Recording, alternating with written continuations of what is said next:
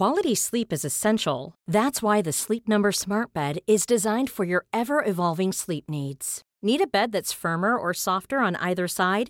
Helps you sleep at a comfortable temperature? Sleep Number Smart Beds let you individualize your comfort so you sleep better together. JD Power ranks Sleep Number number 1 in customer satisfaction with mattresses purchased in-store. And now save 40% on the Sleep Number limited edition Smart Bed for a limited time.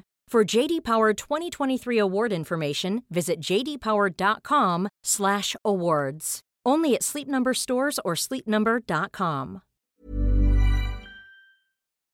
Profesor Roger Barry, Premio Nobel con el panel intergubernamental sobre el cambio climático. Hola, soy Roger Barry. Estás escuchando a Coffee Break para las últimas noticias sobre ciencia y especialmente sobre climatología.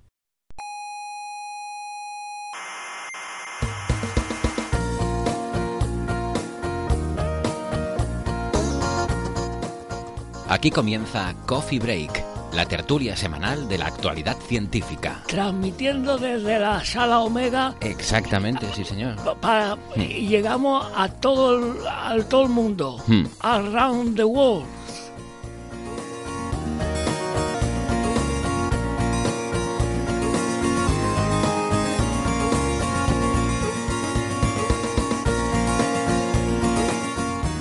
Hola amigas y amigos, amantes de la ciencia y del pensamiento crítico. Aquí volvemos con un nuevo episodio de Coffee Break Señal y Ruido, emitiendo desde la sala Omega del Instituto de Astrofísica de Canarias. Qué ganas tenía de estar de nuevo con ustedes. Y no es que me haya ido muy lejos, al menos no en las escalas espaciotemporales de las que solemos hablar en este programa, pero lo suficiente para tener morriña. Les habla Naira Rodríguez Eugenio y debo confesar que no he hecho mis deberes coffee breakeros últimamente. Uy, uy, uy. Mis otros deberes me han tenido desconectada del programa, así que para echarme una mano y encargarse de la parte técnica, está aquí conmigo el inigualable, el único e irreemplazable Héctor Socas. Yeah. Oye, tienes que venir más, ¿eh? Sí, la verdad es que sí, que tenía ganitas, pero no, no he parado, no he parado. Pero bueno, Bienvenida intentaré. de vuelta.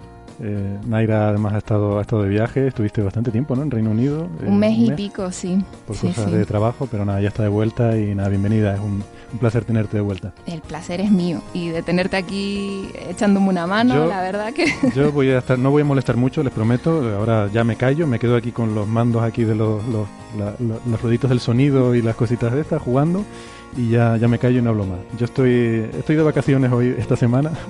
Ay, Dios mío. Estoy aquí nada más que echando una mano para. es- se nos fue el becario de vacaciones y pues nada, estoy yo aquí sustituyendo al becario. Bueno, por lo menos tenemos café y pastas, o sea que como complemento vacacional está muy bien. Pues además, gracias a la tecnología, contamos también con Alberto Aparici desde Valencia, investigador del Instituto de Física Corpuscular y autor del programa de Onda Cero, La Brújula de la Ciencia. Hola Alberto, Hola Naira, ¿qué tal? Un placer estar por aquí, a ver qué cositas contamos hoy. Muchas gracias. Y también tenemos a, también contamos con Ángel López Sánchez desde Australia, investigador del Observatorio Astronómico Australiano, o como lo conocemos todos, el Lobo Rayado. Hola Ángel. Hola, ¿qué tal? Buenos días, buenas tardes, buenas noches o buenas madrugadas, como en mi caso. Encantado de estar en, otra, en otro programa de Coffee Break. Muchas gracias Ángel por perder unas horas de sueño muy valiosas, que sé que además estos días has estado muy liado. Eh, nada, muchísimas gracias por estar con nosotros hoy. Y desde Chile eh, contamos también con Ricardo García, que es el autor del pod- podcast Astronomía y algo más. Hola Ricardo. Hola, qué gusto estar nuevamente aquí en Coffee Break. Hace tiempo no tenía la posibilidad de participar con ustedes y estoy muy contento y con mucho ánimo para hablar de tantos temas que tenemos hoy día. El placer es nuestro contar contigo también hoy. Y bueno, pues como han visto, tenemos una tertulia tricontinental eh, hoy o cuatricontinental si contamos que Canarias geográficamente está ahí cerquita de África. Así que nada, todo un lujo poder contar con, con participantes eh, tan lejanos y aquí en directo. Pues eh, hoy hablaremos de nuevas evidencias de agua en nuestro satélite y también de una importante pérdida para las matemáticas y para el mundo. Eh, hablaremos también de dos nuevos instrumentos eh, para desentrañar eh, las galaxias, de teorías topológicas de materiales, la sección de preguntas de los oyentes y de algunas cositas más si nos da tiempo. Ya saben que pueden encontrarnos en iBox y en iTunes y si les gusta el programa pueden suscribirse para tener siempre el último episodio disponible en su dispositivo favorito. Y también pueden visitar nuestra web Señal y Ruido donde encontrarán toda la información sobre el programa. Llegamos también a través de varias emisoras de radio, en Canarias, en Incoden Daute Radio, Radio El Día, Radio ECA y Ondas Yaiza, en Madrid en Onda, Onda Pedriza, en Aragón en Radio Ebro y en Argentina en la FM 99.9 de Mar del Plata. En nuestra web tienen los horarios y las frecuencias de todas estas emisoras. Pues si les parece, empezamos con una noticia sobre nuestro satélite y uno de los objetivos de las misiones lunares, encontrar agua en la superficie de la Luna que pueda ser utilizada por futuras bases o asentamientos allí. Y para ponernos un poco en situación, hagamos un poco de historia. La hipótesis más aceptada de la formación de nuestro satélite es la de una gran colisión de un cuerpo del tamaño de Marte, que ha recibido el nombre de Teia, con la prototierra, hace unos 4.500 millones de años más o menos. Esta hipótesis explica muchas de las observaciones eh, que hemos realizado, como el, gran tamaño de la Luna comparado con el de la Tierra y las tasas de rotación de ambas. Hasta hace unos pocos años se pensaba que no podía haber agua en el interior de la Luna, ya que parecía improbable que el hidrógeno necesario para formarla hubiera podido sobrevivir al calor de ese gran impacto. Sin embargo, en 2008 un equipo de investigación detectó pequeñas cantidades de agua en algunas de las perlas o cuentas de vidrio eh, volcánico traídas a la Tierra por las misiones Apolo 15 y 17.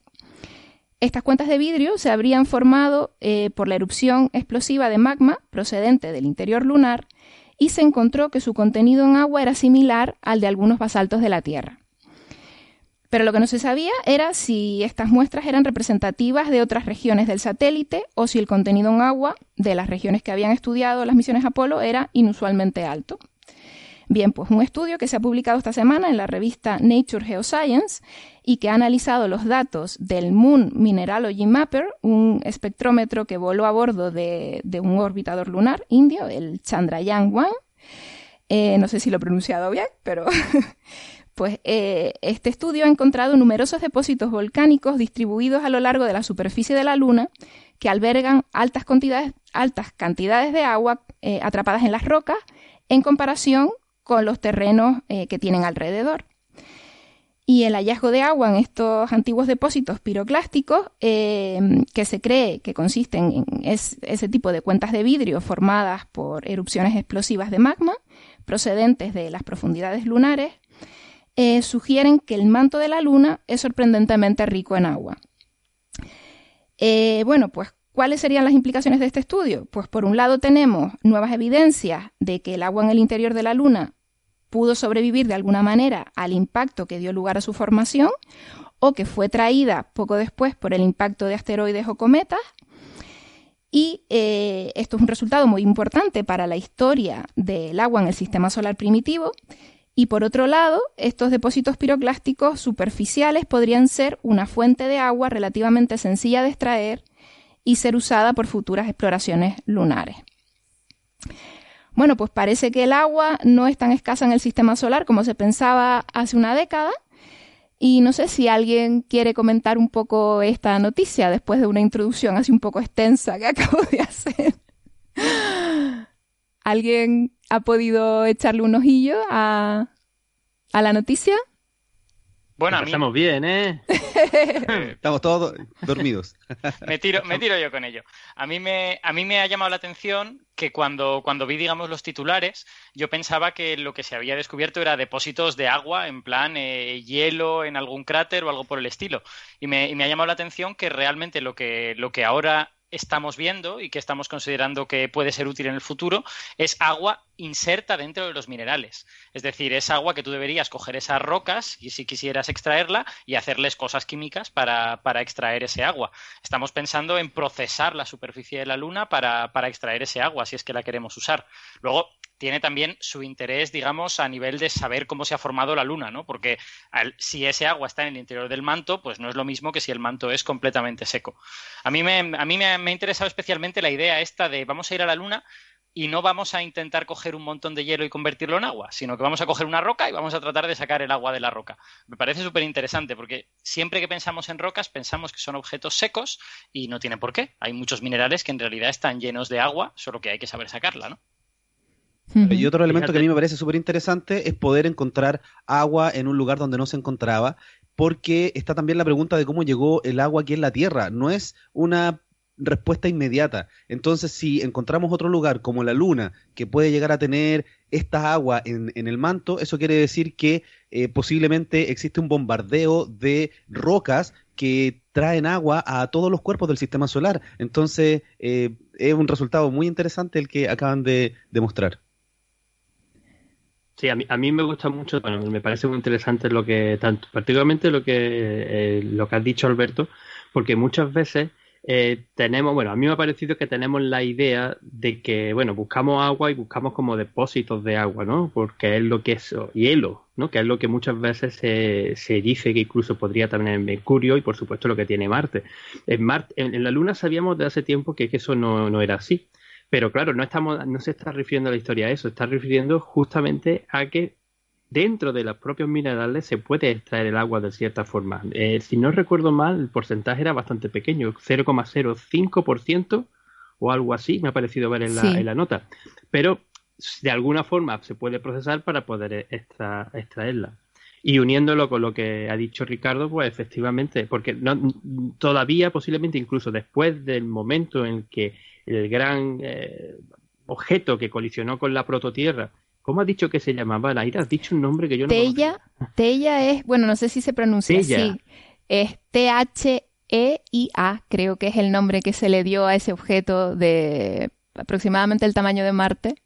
Que, bueno, creo que también hay, eh, hay dos teorías, ¿no? Eh, eh, que ese objeto impactó de una forma más o sea, con mucha más energía, de forma que se desintegraron casi prácticamente lo, tanto la Tierra como ese objeto, o la prototierra como ese objeto, y después otro en el que se, se pensaba que la Luna estaba formada casi en su totalidad por eh, los componentes de ese Tella y, y la Tierra eh, pues, de... la proto sí, que habían intercambiado poco material, pero parece también que un estudio que salió hace un par de años eh, había, se habían encontrado isótopos similares en, eh, tanto en la Tierra como en la Luna, que eso solo podía o es muy improbable que se dé si procede de dos objetos distintos, ¿no? Entonces como que la mezcla fue muy grande y que al parecer el impacto eh, fue pues muy energético y casi destruyó por completo los dos los dos objetos hasta que volvieron a, formarse, ¿no?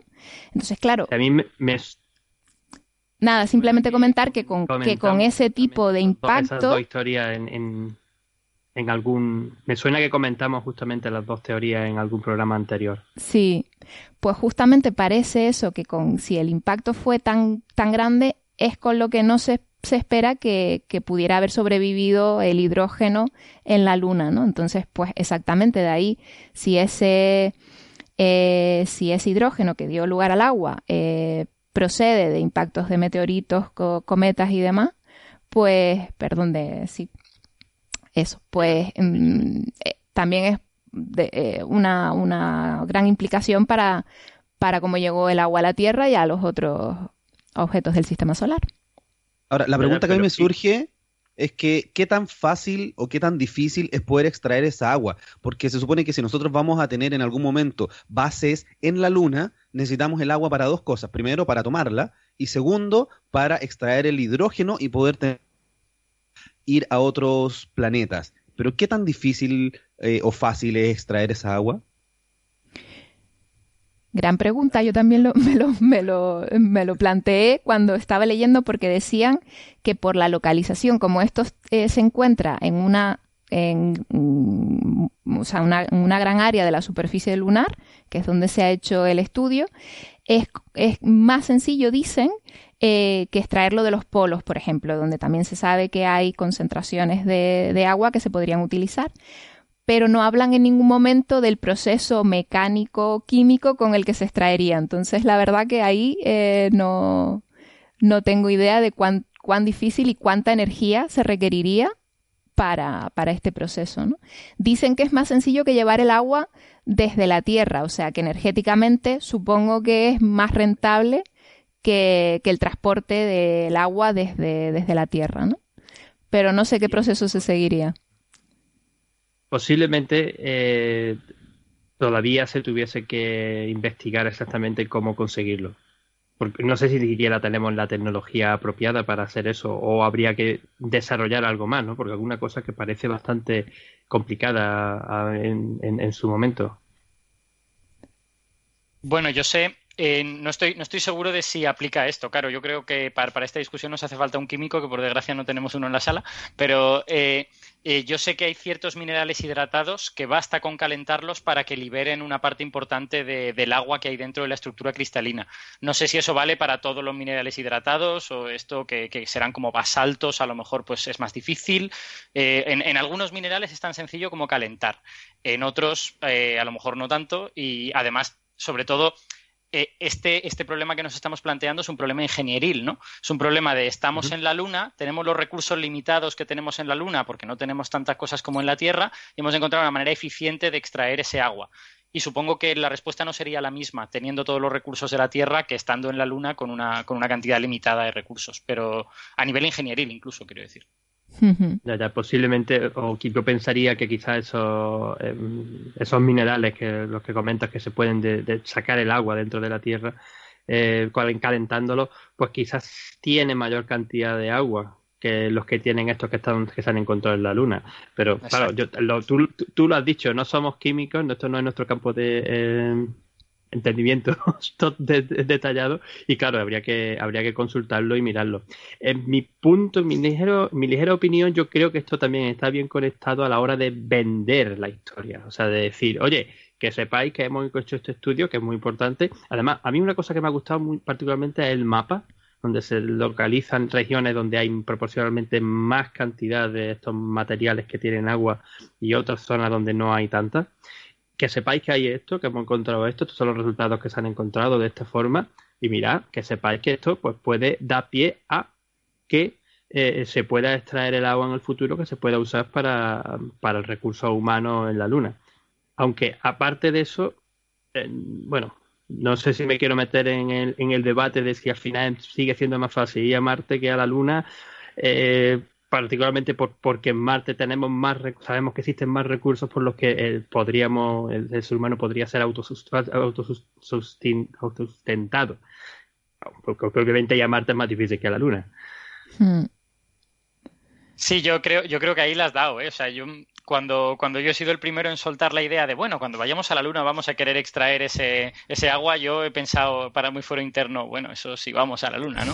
O sea, a lo mejor solo van los chinos para demostrar que son muy buenos y luego ya, ya no vuelven a ir como, como hicieron los americanos y tal. Claro, pero, hay varias propuestas que, que dicen que la luna sería como el primer paso, o sea, tener una base en la luna para despegar desde ahí, que tiene un sexto de la gravedad terrestre y que no tiene atmósfera, es mucho más fácil que hacerlo desde aquí, desde la Tierra. Entonces, como base lunar, eh, creo que es un tema muy interesante y además a mí personalmente me gustaría ir a hacer un vlog, un video para YouTube a la base eh, futura en la luna. te, postulas, ¿no? Ahora mismo ahora mismo estás poniendo, estás poniéndote en la cola, ¿no? Oye, a mí avisa, avísame cuando vayas que yo me apunto. Sí, yo creo que aquí eh, podemos formar, podemos formar un grupo de ayudantes, tú nos repartes las funciones. Solo con llegar vivos a ese momento, yo creo que si tengo que firmar, firmo, ¿no?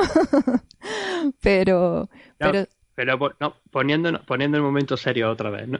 Eh, que yo, yo Considero de todas formas que incluso aunque se pudiera hacer algo, una pequeña base en la Luna, no podría tener mucha cantidad de gente, porque los recursos son muy, muy, muy limitados. Pero estoy completamente de acuerdo a lo que dice, a lo que está comentando Ricardo, de que sería una forma natural de poder movernos hacia el espacio, hacia otras partes del sistema solar. Y sí tener una pequeña base con poca gente o algunos, bueno, que es que no sé cómo se haría eso, que sí sirviese para movernos de un sitio, de un sitio a otro. decir, bueno, también tenemos la luna. Claro, porque además lo otro que es interesante en la luna es que si al, al otro lado de la, de la luna, a la cara oculta, de la Luna, la instalamos un radiotelescopio de todo el tamaño de la Luna, no tenemos ninguna interferencia. Y de verdad es como el siguiente paso de lo que se está haciendo ahora en Sudáfrica y en Australia, que es el, el SCA. El siguiente paso sería estar al otro lado de la Luna. Ni, ninguna interferencia siempre y cuando no tenemos, no tengamos ya colonizado otros planetas, otros asteroides, otros objetos. Pero sí, completamente de acuerdo contigo, ¿no? Además que eh, particularmente SK eh, va a ser un, un, proyecto súper super interesante y expandirlo simplemente necesita, pues eso, mayor, mayor escena. Estamos haciendo interferometría de larga base, ya puede ser la que queramos. Y ha dicho, ha dicho una cosa Ricardo al principio, aunque luego, luego nos hemos puesto a hablar de todo esto de irnos a la luna y tal, que yo creo que va a ser lo que más eh, tirón va a tener científicamente, al menos en los primeros años de este descubrimiento, que es cómo ha llegado ahí ese agua. ¿no? Ese agua nos está diciendo cosas sobre cómo se formó la Luna, nos está diciendo cosas sobre la evolución posterior de la Luna, eh, llegó durante la formación, llegó después por el impacto de, otros cuerpos.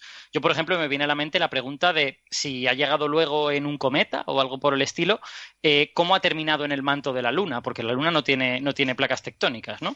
entonces, todo esto nos pone en una tesitura de tratar de entender bien cuál es la dinámica geológica de la Luna y a lo mejor pues este es un, es un punto de evidencia importante para, para llegar a alguna conclusión en ese sentido. Creo que Ángel quiere decir algo. Sí. No, sí, gracias Alberto porque me has recordado que quería haber hecho un comentario similar, pero luego no hemos, también hemos, hemos desviado. Porque precisamente fue, fue le corté a, corté con la pregunta de, del nombre, de que se me ha vuelto a olvidar, el nombre de la, el proto, del objeto que chocó con la Tierra. ¿Tella? ¿Tella?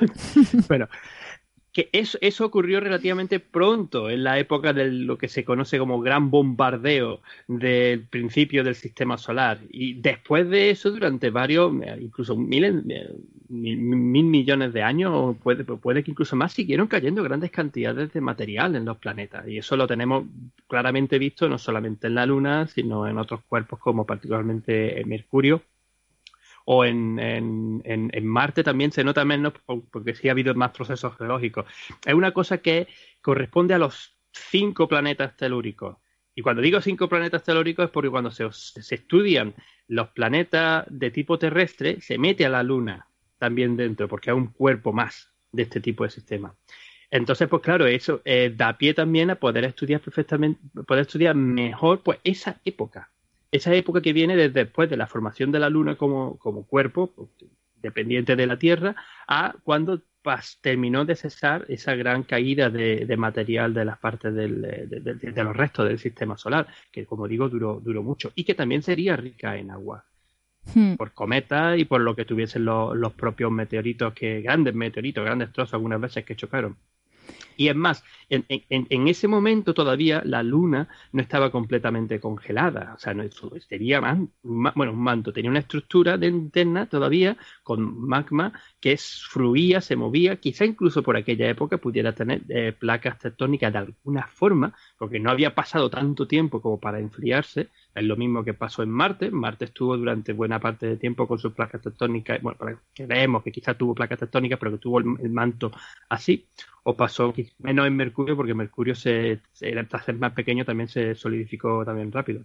Entonces, pues claro, esto también daría pie a, explicar, a poder entender mejor la pregunta que ha dicho, que ha dicho Alberto, cómo llegó ese, ese agua que cayó sobre la superficie a las partes internas, pues precisamente porque había procesos geológicos en la Luna en aquella época. Sí, justamente en el estudio dicen eh, que, que, ese agua habría, si, si llegó de cuerpos externos eh, sería antes de que solidificara la luna. O sea que sí que en esos primeros, en esos primeros momentos antes de solidificar. Mm, ¿Quieren comentar algo más sobre este tema o pasamos? Podemos pasar al. Ah, ¿Sí? Una última cosa, simplemente, a mí me ha gustado mucho, quizá también por un poco melancolía o por... hay, un capítulo de, del Cosmos original del, de Carl Sagan, eh, de la serie de televisión, también en el libro, eh, que hay, ¿cuál, es? ¿cuál era? Eh, no me acuerdo exactamente cuál era, pero había uno que te cuenta un poquito cómo se desarrolla la historia de la Luna. Y entonces también te cuenta cómo al principio había eso, parte de la, parte de la Tierra y se queda como la pelota de magma que se va enfriando poco a poco y después chocan algunos trozos más grandes con los que se forman las zonas más bajas de la Luna, lo que vemos los mares, las zonas basálticas y después pues siguen cayendo otros trozos más grandes, eh, más pequeños y poco a poco pues se va enfriando y va formándose la, luna como la vemos en la actualidad. Creo que es la misma de la armonía de los mundos, la misma en la que eh, cuenta la historia de Kepler, pero no estoy seguro. Sí, yo he visto también varios vídeos eh, sobre la formación de la luna que, la verdad que están muy bien y, que nos dan pues eso, una, una idea de, de todas esas estructuras que, que la verdad que la luna la podemos ver y podemos detectar todas esas estructuras a simple vista. Es uno de los pocos objetos, eh, o el único casi, el que podemos ver a simple vista eh, diferentes estructuras. Y el vídeo está muy bien, es muy bonito. La verdad que, es muy recomendable y muy instructivo, muy instructivo sobre todo. Pues si quieren... Se, ven, más, se ven más estructuras en la Luna a simple vista que con mirar a Marte a través de un telescopio cuando está más cercano a la Tierra, que es el origen del famoso bulo de finales de agosto que también tendremos este año, de que el Marte se verá más grande que la Luna llena. Pues ya saben, desde aquí aclaramos a todos que, que, eso es imposible y nada, que disfruten de la visión de la luna todo lo que puedan y si pueden buscar ese vídeo, la verdad que es altamente recomendable. Perdón, me, abro el micro solo un momentito para eh, hacer un comentario sobre, ya que estás hablando de estos bulos, ¿no? Y este bulo recurrente de Marte, quiero llamarle la atención sobre un bulo que ha empezado a salir este año sobre los dos soles, no sé si lo han visto, ah, con una foto que son fotomontajes horribles, eh, además muy mal hechos, que se nota la, la, calidad, inmediatamente se nota que es un montaje en el que hay dos soles y te añade una explicación diciendo que es un fenómeno muy sorprendente y muy poco habitual en el cual la luna llena está al lado del sol y al amanecer o al atardecer parece que hay dos soles, ¿no? Y entonces, bueno, si no lo han visto, lo van a ver, lo van a ver porque estas cosas cuando empiezas a verlas por un lado, luego cada vez se van viendo más. Circulan, circulan. Así que, por favor, no, eso no va a ocurrir nunca jamás porque la luna llena está siempre en el lado opuesto del cielo al Sol. Geometría no, no. elemental. Eh, Gracias a eso, no, luna llena.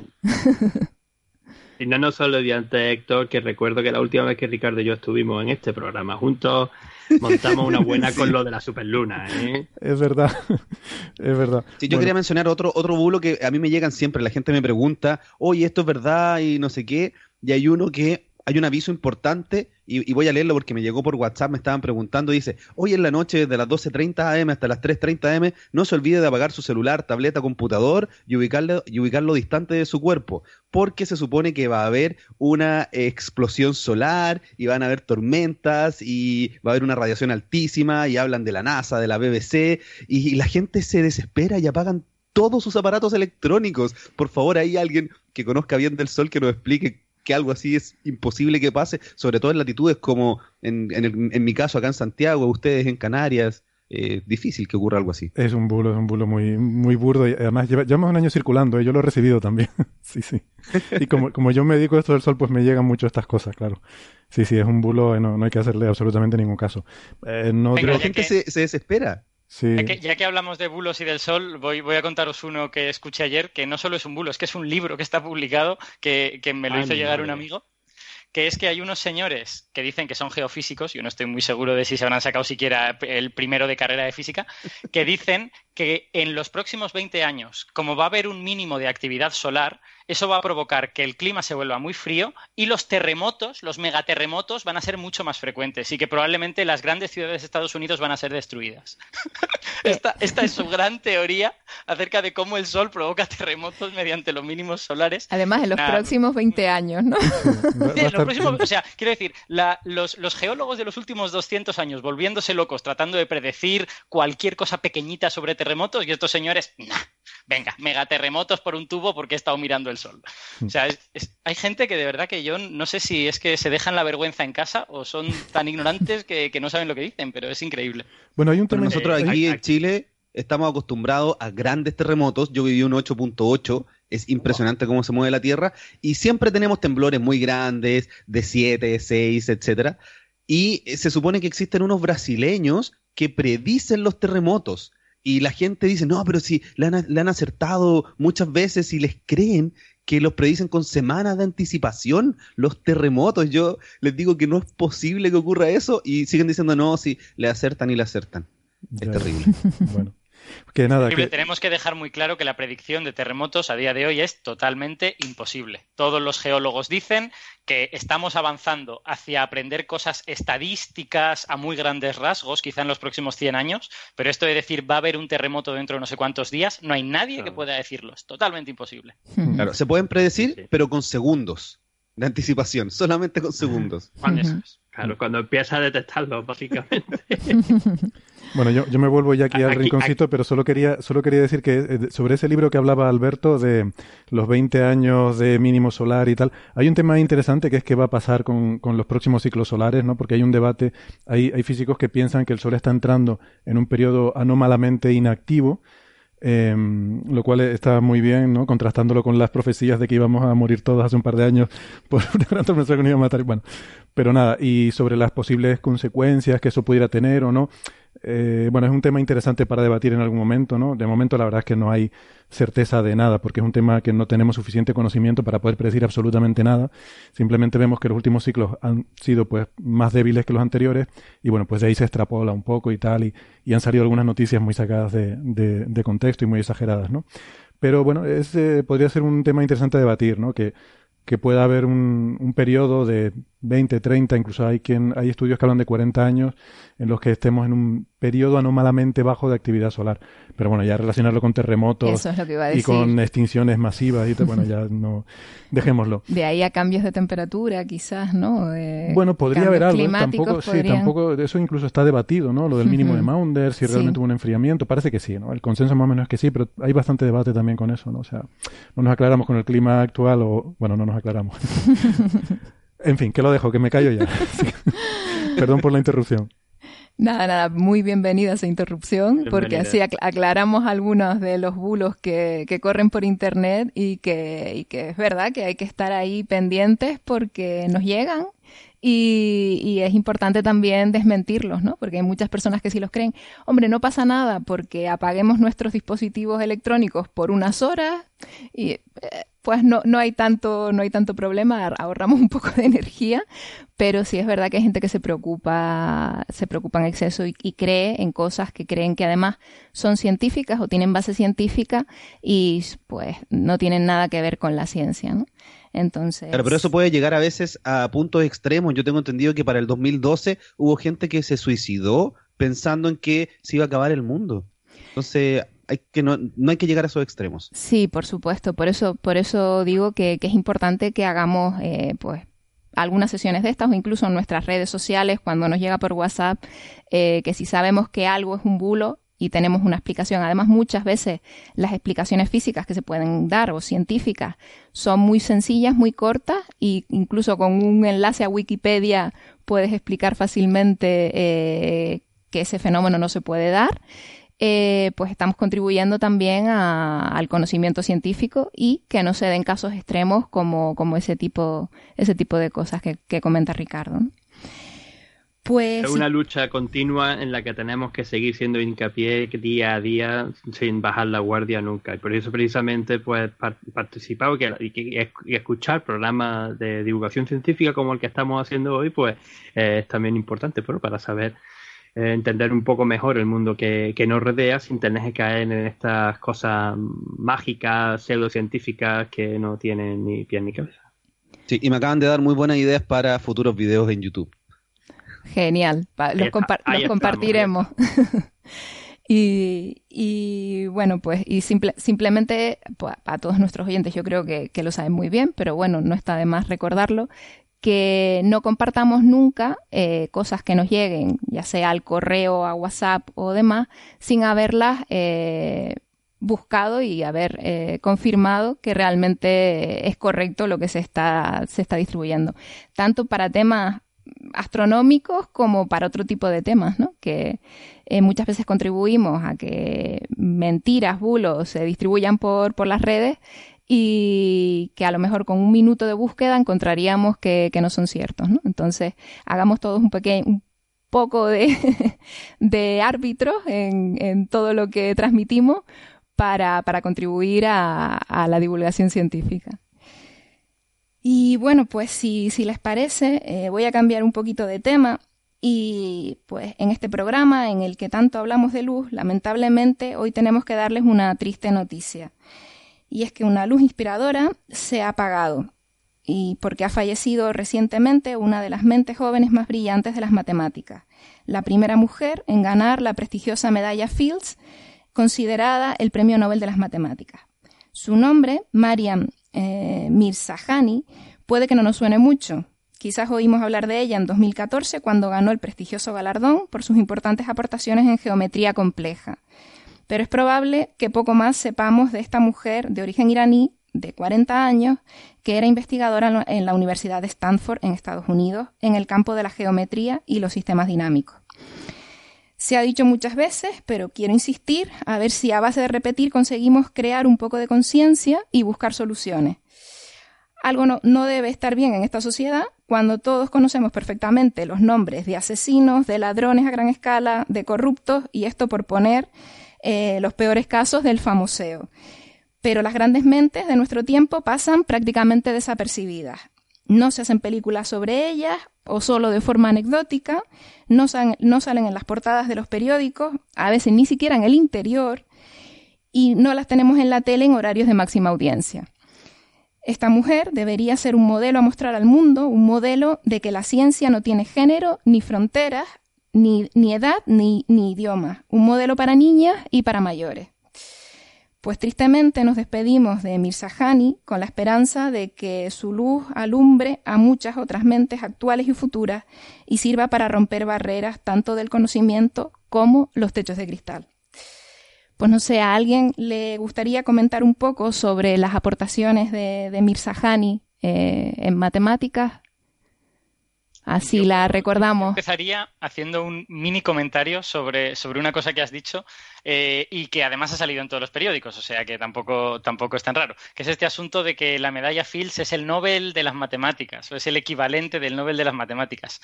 Eh, yo siempre hay una especie como de corriente que tratamos de negar esta, esta afirmación. Realmente la medalla Fields es el galardón más prestigioso de las matemáticas. Eso lo convierte en algo en ese sentido sí es parecido a los premios Nobel, pero en el resto de cosas es bastante distinto. Y esto se dice poco en general. El Nobel sabemos que se da una vez al año, que está dotado con un montón de dinero, que se suele dar a gente bastante mayor, con una trayectoria ya muy consagrada, que ha hecho grandes aportaciones. Y la medalla Fields en esos tres aspectos es todo lo contrario, curiosamente. Sí, eso es cierto. La, medalla Fields se da a gente de menos de 40 años, que son matemáticos muy prometedores y brillantes, reconociendo que han hecho algo siendo muy jóvenes. La dotación económica es pequeñísima. No, creo que leí una vez que era como 15.000 euros o algo así. Es, es, poquísimo. El, premio Nobel es casi un millón de euros.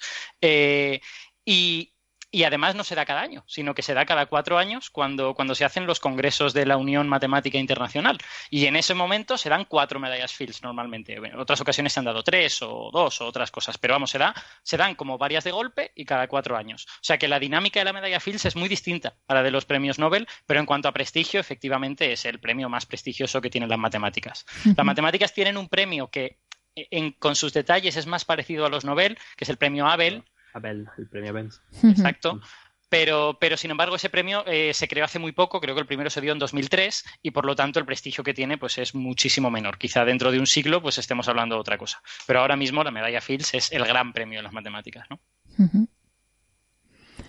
Sí, yo no hay mucho que pueda comentar porque no, no soy matemático, así que, eh, pero sí, creo que hay que reconocer a estas personas, eh, hay que dedicarles algunos minutos para que las personas para que la gente pueda ir y buscarlas en internet y sepan un poco de lo que han hecho. Yo me voy a dedicar a investigar un poquito más lo que hizo porque, em, como bien decías al principio, Naira, no es difícil. estas personas pasan desapercibidas y han hecho colaboraciones muy importantes a la ciencia que quizás podamos vislumbrar qué tan potentes fueron no sé, en 20, 30 años más y hoy día pasan desapercibidas. Así que muy bien hacer la mención de esta matemática. Es una, es una gran pérdida no solo por la gran contribución que ha hecho a las matemáticas en, su campo, sino también, como tú has comentado, Naira, por la importancia que es tener esta persona modelo para la gente, para la gente joven y para todas las escalas, ¿no? Esta chica era, era mujer y era iraní O sea, son dos cosas, dos cosas fuertemente eh, difíciles. O sea, en, Irán o en, el mundo árabe ella ha sido un referente en el sentido de que, pues, ¿por qué no las mujeres también pueden dedicar su vida a la ciencia o a las matemáticas? Y, y, en eso sí ha tenido cierta cierta visibilidad, particularmente pues cuando se han intentado mostrar mujeres matemáticas, mujeres científicas vivas, en activo, haciendo cosas. Pero claro, también lo mismo, en los últimos pocos años y en los círculos concretos.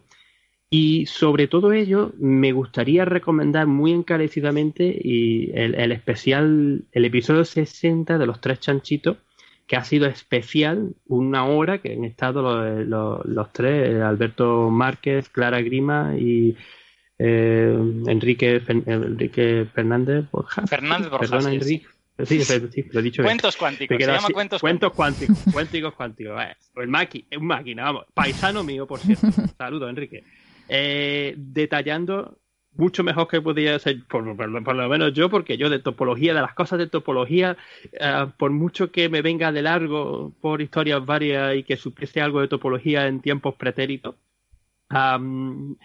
no soy capaz de llegar a, esos extremos tan eh, complejos de, de, lo que es el abstracto, pero a la vez es capaz de transmitirlo y de, contarlo con palabras sencillas, que es lo que esta, la contribución importante que estuvo haciendo esta, esta mujer. Que es de verdad que estoy, estoy intentando repasarlo y mirarlo, y mirarlo así un poco por, por encima eh, y al final me termino, me termino perdiendo. Pero básicamente era sobre eh, algún tipo de cómo poder mostrar eh, cosas de lo de em, distintas estructuras matemáticas que se diferencian simplemente en lo que se dicen como son los de los números de agujeros que tienen, ¿no? Eso es como definen las topologías, una, topología en matemática. Ay, por favor, esto me lo tenía que haber mirado bien, haberlo intentado decir un poco mejor. Pero bueno, el, típico chiste este que se hace de que ay, ah, el, el matemático o el topólogo no sabe confundir la taza del café con el donut. Sea, confunde, pero decir, confunde, la, no sabe distinguir la taza del café del donut porque los dos tienen un agujero. Tú puedes deformar sin romper un donut en una taza de café porque tiene asa y viceversa. Entonces, pues ese tipo de estructura, en generalizarla a más dimensiones y encontrar una regla general que después ha tenido ciertas aplicaciones, ha tenido ciertas aplicaciones en otros campos, incluso de la física. Yo, si queréis, os puedo contar eh, una cosita muy concreta. Yo llevo dos días intentando leerme uno de los papers por el que le dieron la medalla Fields a Mirza eh, ánimo. Sí, sí. O sea, realmente he llegado a la página 5 que es como eh, una tercera parte de la introducción. Y ya me considero una especie de héroe. me ha costado muchísimo, ¿vale? Pero, pero eh, os puedo contar una idea de una de las cosas que hizo. Claro, sus contribuciones son un montón. Pero, pero hay una cosa que hizo que, que era extremadamente difícil y que además lo hizo de una manera súper ocurrente, que es el problema de contar cuántas geodésicas cerradas hay en una superficie. Tú tienes una superficie cualquiera, bueno, es una superficie de Riemann, pero no vamos a entrar en estos detalles. tienes una superficie y en esa superficie tienes trayectorias que son la distancia más corta entre dos puntos. Y eso, y eso se llaman geodésicas. Y según cómo decurvada esté la superficie, pues las geodésicas van a ser de una manera o van a ser otra. Eh, y hay un problema en matemáticas que está relacionado con contar cuántas ¿Cuántas geodésicas cerradas de tamaño mínimo hay en una superficie?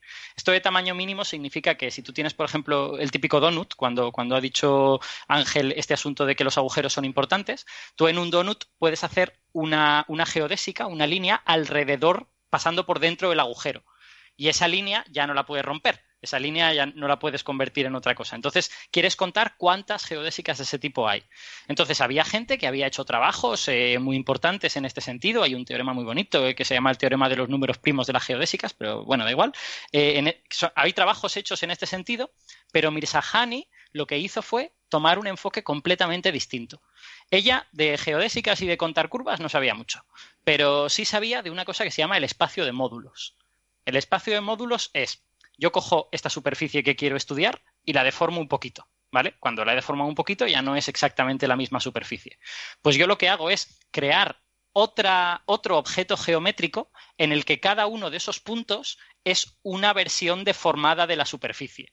Entonces, según las maneras en que puedo deformar mi superficie, pues ese, ese objeto geométrico que estoy creando tendrá unas propiedades o tendrá otras. ¿vale? Ese objeto geométrico en el que cada punto representa una superficie se llama espacio de módulos. Pues Mirza Hani lo que sabía era trabajar ahí. Y lo que se dedicó es a calcular volúmenes en ese espacio de módulos, que es como contar número de posibles deformaciones de la superficie que hay y se dio cuenta de que eso se relacionaba directamente con el número de geodésicas cerradas.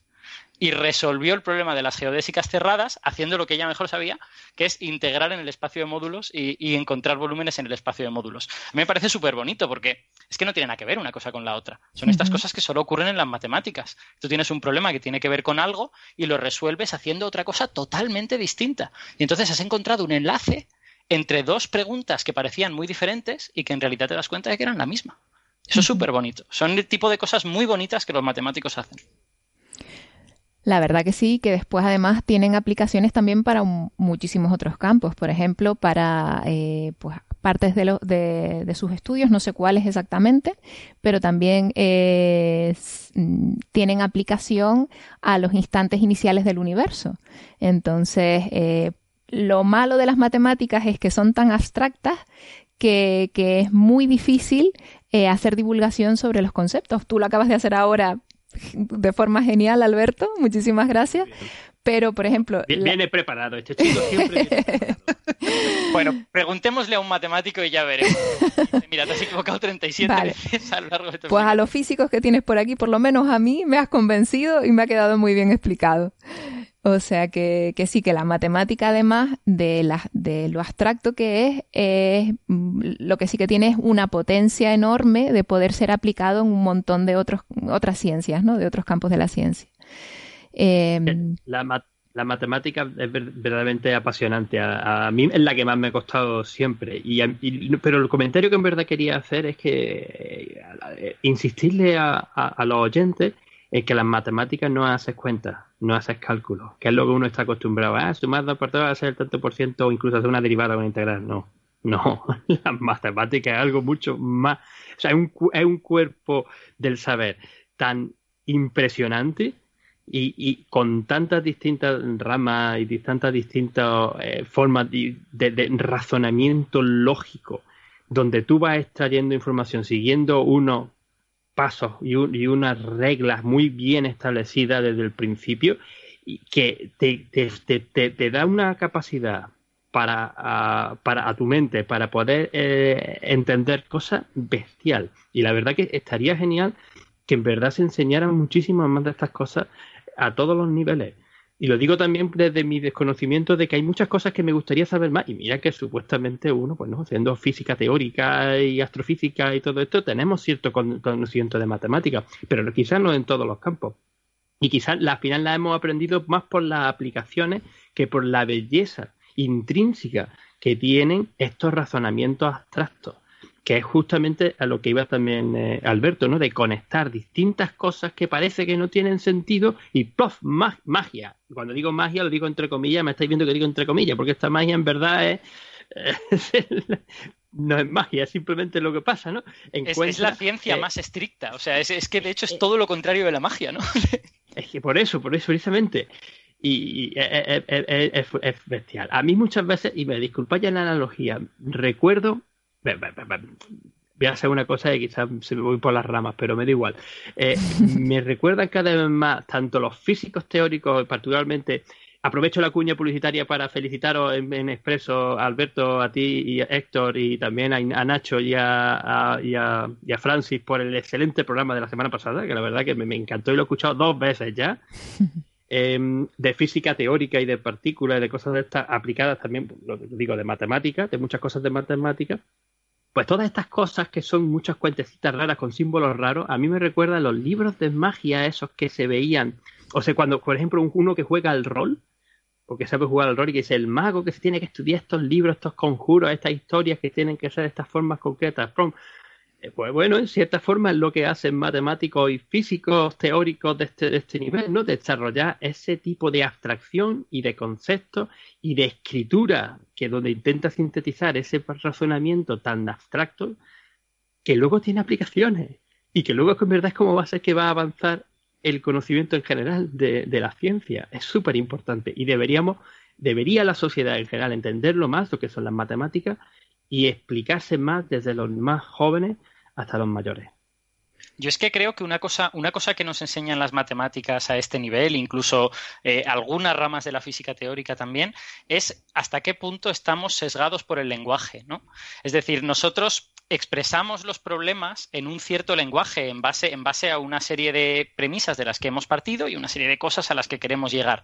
Y luego nos sorprendemos de darnos cuenta que contar curvas es lo mismo que integrar volúmenes en el, en el espacio de módulos este. Pues eso era solo porque lo habíamos expresado con un lenguaje en el que parecían dos cosas muy distintas. Pero el hecho de que ambas estén relacionadas nos está diciendo que a lo mejor podríamos haberlo expresado en otro lenguaje en el que se vería claro que son cosas parecidas. Em, realmente el lenguaje nos permite hacer muchas cosas, entre otras Coffee Break, por ejemplo, pero, pero, de, alguna manera nos limita, ¿no? nos limita unas ciertas eh, cajas mentales en el que, bueno, curvas son esto, volúmenes son esta otra cosa y claro, no tienen nada que ver. Y luego resulta que este tipo de descubrimientos te descubren que a veces sí que tienen que ver. No es que todo tenga que ver con todo, pero hay cosas que están enlazadas entre sí y conocer esos enlaces es súper importante a la hora de romper las barreras del lenguaje, ¿no? La barrera de los propios conceptos a veces. Claro, porque además la matemática es el lenguaje en el cual se escribe la física y muchos físicos, desde Newton, han tenido que desarrollar matemática para poder crear eh, sus leyes físicas. Y es así como, por ejemplo, Einstein tuvo que recurrir a Riemann para poder aplicar todo, todas sus ideas. Entonces, estos conocimientos matemáticos que se empiezan a generar posiblemente no, no necesariamente tienen una aplicación directa, sino que son constructos, conceptos que en algún momento algún físico, algún astrónomo lo va a tomar y lo va a aplicar para Em, entender un poquito más el universo. Y lo que a mí me gusta mucho de las matemáticas es que pueden describir infinitos universos. Podemos tener múltiples posibilidades. Y la mezcla con la física es que la física nos va a decir cuáles de esos universos es el que en el cual nosotros vivimos. Y, y, esa forma que ustedes mencionan de cómo la matemática analiza el pensamiento matemático es algo que hay que desarrollar porque es muy importante para la vida diaria. Yo tengo que decir que a mí eh, aprender matemáticas me hizo mayor. ¿eh? O sea, que quiero decir que, que, no soy el mismo antes de aprender matemáticas bien en la carrera de física y después, que me convirtió en otra persona y creo que es una mejor persona la que ahora sabe matemáticas que la que antes no sabía. Y esto, esto es algo que yo llevo diciendo, vamos, desde, que, desde que me di cuenta. Sí, es súper importante que, bueno, que las matemáticas están en la base de, de, cualquier ciencia, no solo de la física. Para la física es súper importante, es más cuando todos sabemos que cuando estudiamos física casi la mitad de las asignaturas son matemáticas porque es la herramienta con la que vamos a estar trabajando eh, durante toda nuestra carrera. Pero no, pero no solo para la física, está claro que está detrás de cualquier otra ciencia y, y detrás como decía Alberto, de muchísimas cosas y, Ricardo, muchísimas cosas de la vida. Es que prácticamente todo está relacionado con las matemáticas. Eh, que quizás es un poquito más difícil ver la belleza, entenderla, pero es simplemente ponerle ganas y, buscar, buscar pues esos vídeos que nos ayuden a encontrar esas explicaciones que nos, que nos ayuden a entender eh, los procesos y, y bueno, pues eh, todos esos eh, cálculos o abstracciones que, además eso nos, nos ayudan a entender el mundo y a entender eh, todo lo que nos rodea de, otra manera. ¿no? bueno, pues yo creo que un poco volviendo a Misahani, tenemos que quedarnos con eso, con su inspiración, con sus aportaciones y difundirlas todo lo que podamos para que figuras como ella pasen a formar parte de nuestra cultura y de nuestras conversaciones de cafetería, como el fichaje de tal o cual futbolista. Y nada, a ver si entre todos lo, logramos. pues con el recuerdo y la inspiración de Mirza Hani, eh, vamos a despedir a las radios. Muchísimas gracias a todos nuestros oyentes por estar ahí. Y los que quieran seguir con nosotros, que vamos a hablar de dos nuevos instrumentos con los que vamos a poder desentrañar las tripas a las galaxias lejanas. También vamos a tener una pregunta de los oyentes y vamos a hablar un poco también de, mm, eh, de topología, un poquito más. Y nada, pues si quieren seguir con nosotros, pueden encontrarnos en, en Coffee Break, Señal y Ruido, y en, como ya dijimos antes, en iTunes y en iBox. Hasta la próxima semana.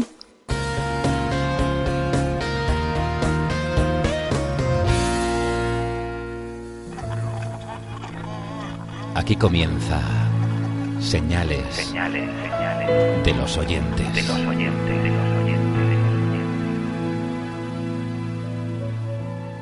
Bien, pues pasamos a una de las preguntas de nuestros oyentes eh, que hemos seleccionado, la siguiente. Hola amigos de Coffee Break, soy Juan Fran y quisiera haceros una pregunta acerca del programa del otro día, en el tema de los homínidos y la evolución de la especie humana. Eh, os voy a haceros la gran pregunta que siempre hacen y nadie sabe contestar. ¿Qué pasó con toda esta gente de homínidos como el Neandertal o, el Heidelbergensis o, o, toda esta peña de Asia? Eh, ¿Por qué se extinguieron tan drásticamente? No hay ninguno perdido por en mitad del bosque, por mucho que digan que han visto a Bigfoot. Eh, y qué fue con ellos. A la misma vez que nosotros nos expandíamos, ellos desaparecían. Yo creo que mm, lo más lógico es pensar que fue culpa nuestra. Eh, pero no sé cuál es la hipótesis más plausible o cuál se baraja mejor. A lo mejor somos todos un poco neandertales, quién sabe. No me extrañaría, vamos. Y bueno, y también me queda agradeceros vuestra labor, no solo en el ámbito de la divulgación, sino también en el ámbito de la de enseñar a pensar. Yo creo que en la forma de pensar de la ciencia eh, debería de ser enseñar en las escuelas porque no solo te hace ser mejor investigador o, persona curiosa, te hace ser mejor persona en general. Y al mundo le iría bastante mejor eh, que programas como vosotros fueran de materia obligada en muchas asignaturas. Eh, bueno, pues me despido. Hasta luego. Bueno, Pero primero demos las gracias, ¿eh? Primero demos las gracias por sus palabras tan amables, ¿eh? Que sí, sí. Sin duda, la verdad es que además estamos muy de acuerdo que, precisamente el conocimiento científico ayuda a que, a que, la gente sea mejor. Yo estoy sorprendido porque acabo de decir prácticamente eso con las mismas palabras y es como, es como si me lo hubiera copiado, pero, pero realmente es, es que es algo que uno se da cuenta, ¿no? Que cuando, cuando uno aprende a pensar racionalmente, afronta la vida de mejor manera. Cierto, sí, sí, muchísimas gracias, la verdad, por de parte de, todos los que formamos Coffee Break. Y nada, es un placer, por eso estamos aquí, ¿no? Es nuestro objetivo. Y pues nada, si, si así también se ve desde fuera, pues ya nos podemos ir felices a casa hoy y seguir haciendo este trabajo con, con muchísima ilusión y muchísimas ganas. Y ahora, bueno, vamos pues con la pregunta, vamos con la pregunta. Vale, eh, bueno, la pregunta es muy difícil de responder porque básicamente nos está diciendo eh, cómo es que se extinguieron especies que ya no existen y que solo conocemos a través pues, de sus restos óseos o de, otro tipo de restos. Hay una cosa que, dice el oyente, que es que si somos un poquito neandertales, eso es estrictamente cierto. O sea, hay, un poco de ADN neandertal en el ADN de mucha gente, sobre todo en Europa y en Asia. Eh, pero no hay el suficiente como para que pensemos que el neandertal se fundió con el Homo sapiens y por eso desapareció. Realmente la especie neandertal se extinguió en algún momento. Pero yendo a su pregunta, ¿dónde están todos esos homínidos y cuáles son las razones de su, extinción? La verdad es que no lo sabemos. No tenemos, y no lo sabemos porque, porque no tenemos ninguna prueba fehaciente de ello. También hay que pensar que la gran mayoría se extinguieron antes de que nosotros existiéramos sobre el planeta. ¿eh? Estamos claro, siempre nos fijamos mucho en la extinción de Neandertal, por ejemplo, que sí que ocurrió con cierta coexistencia con el Homo sapiens, pero la extinción de Homo erectus o la extinción de Homo heidelbergensis o de Homo habilis, pues no tuvo nada que ver con nosotros. Las especies a veces se extinguen porque compiten con otras y resulta que lo hacen peor, o porque hay un cambio en las condiciones climáticas que resulta que les viene mal, o porque surge un depredador que, o una enfermedad que, les hace mucho daño. Entonces, la gran mayoría de, estas antiguas especies humanas no sabemos por qué se extinguieron. y no tenemos manera física de saberlo de manera sencilla, porque los restos que tenemos no son los de los últimos neandertales, son los últimos que hemos tenido pero a lo mejor luego hubo otra gente que no, que no nos han quedado sus restos. Entonces es difícil de analizar. Lo que sí sabemos sobre el caso de los, de los, neandertales, y esto es interesante, yo creo que se comenta poco, como para los neandertales tenemos el ADN, al menos de unos cuantos especímenes, nos damos cuenta de que su ADN era más rico eh, en las versiones antiguas del Neandertal que en las versiones más modernas. Digamos que da la impresión de que su acervo genético se fue empobreciendo a medida que el tiempo iba pasando. Y esto puede ser signo de varias cosas. Puede ser signo, por ejemplo, de que la especie estaba en declive por algún motivo, quizá por cambios climáticos, tal vez por enfermedades. Eh, y a lo mejor si la especie estaba en declive, cuando llegó el Homo sapiens a los sitios donde estaban los neandertales que quedaban, pues a lo mejor fue un poquito el golpe de gracia. Pero no podemos garantizar que fuese la coexistencia con Homo sapiens la que les extinguió. Aunque también es razonable pensar que si vivían en la misma zona, tanto neandertal como hombre de flores, por ejemplo, con Homo sapiens, pues cierta eh, competición habría. Y esa competición pues eventualmente a lo mejor llevó a favorecer la extinción. Pero de ahí a decir que fuimos nosotros los causantes, yo creo que hay un escalón muy grande y no hay pruebas físicas que lo relacionen.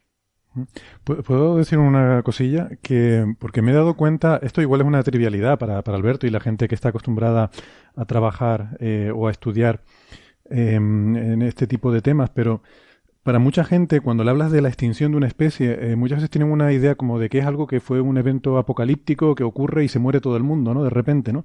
Y las extinciones normalmente son ah, procesos muy largos, que llevan muchísimo tiempo. O sea, incluso los dinosaurios, por ejemplo, que sabemos que fue causado, eh, por lo menos en última instancia, por la caída de un meteorito, que es un evento puntual que ocurre en un momento dado, y es un evento, pues sí, catastrófico y hasta cierto punto cataclísmico, pero eso, ese evento no hizo que de repente, de la noche a la mañana, murieron todos los dinosaurios en la Tierra, ¿no?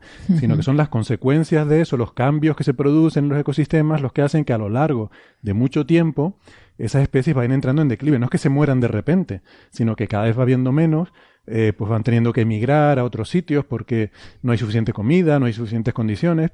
Y que se extinga una especie no quiere decir que se mueran los individuos. Quiere decir que cada vez va habiendo menos individuos, que cada vez, por ejemplo, ahora mencionaba Alberto, cómo se ha ido empobreciendo el acervo genético de los neandertales, lo cual probablemente sugiere que cada vez eran menos, se tenían que, mm, tenía que haber más endogamia, se mezclaban más entre ellos, eran grupos más reducidos, poblaciones más aisladas, o sea, pasaban de ser eh, pues una población, digamos, grande, rica, eh, variada, una, una metrópoli neandertal, a ser grupos aislados, aldeanos, que cada vez se iban mezclando más entre ellos y tal, hasta que poco a poco va habiendo cada vez menos, ¿no?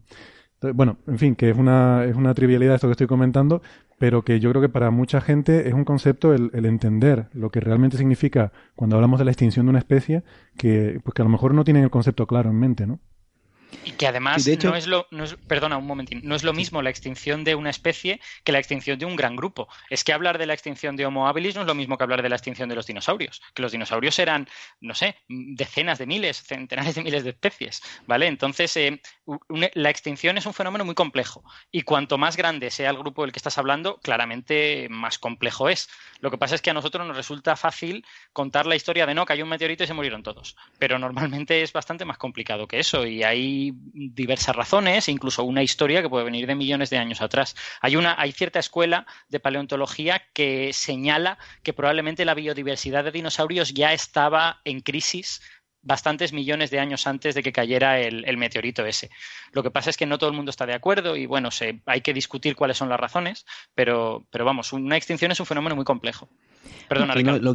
Sí, lo que yo quería mencionar es que las extinciones son lo más común que hay en el planeta Tierra. Han pasado una infinidad de especies y las pocas que no han sufrido estas extinciones son las que están hoy día. Y de hecho nosotros en la actualidad somos los causantes de una extinción masiva. La cantidad de especies que se están extinguiendo en la actualidad gracias a la mano humana eh, nos declara, me parece que, si no me equivoco, como la sexta extinción masiva en el planeta Tierra.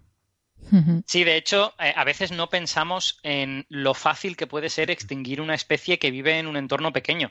Eh, es que a lo mejor hay especies de ácaros que vivían solo en cierto valle en no sé dónde, en una provincia española o de Chile o de donde sea, que ya no existen simplemente porque alguien decidió arar esa tierra y construir ahí un campo y echar unos pesticidas y unas cosas. Y a lo mejor se puede haber extinguido una especie que tenía una localización pues muy pequeñita ¿no? en, ese, en ese lugar en concreto.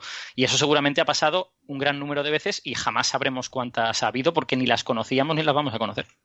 Claro, y también moviendo especies de un lugar a otro, ya sea intencionalmente o sin darnos cuenta. Llega una especie, un lugar donde no tiene depredador y extingue todo lo que hay en ese lugar. Entonces, eh, somos causantes de una gran extinción masiva en este momento.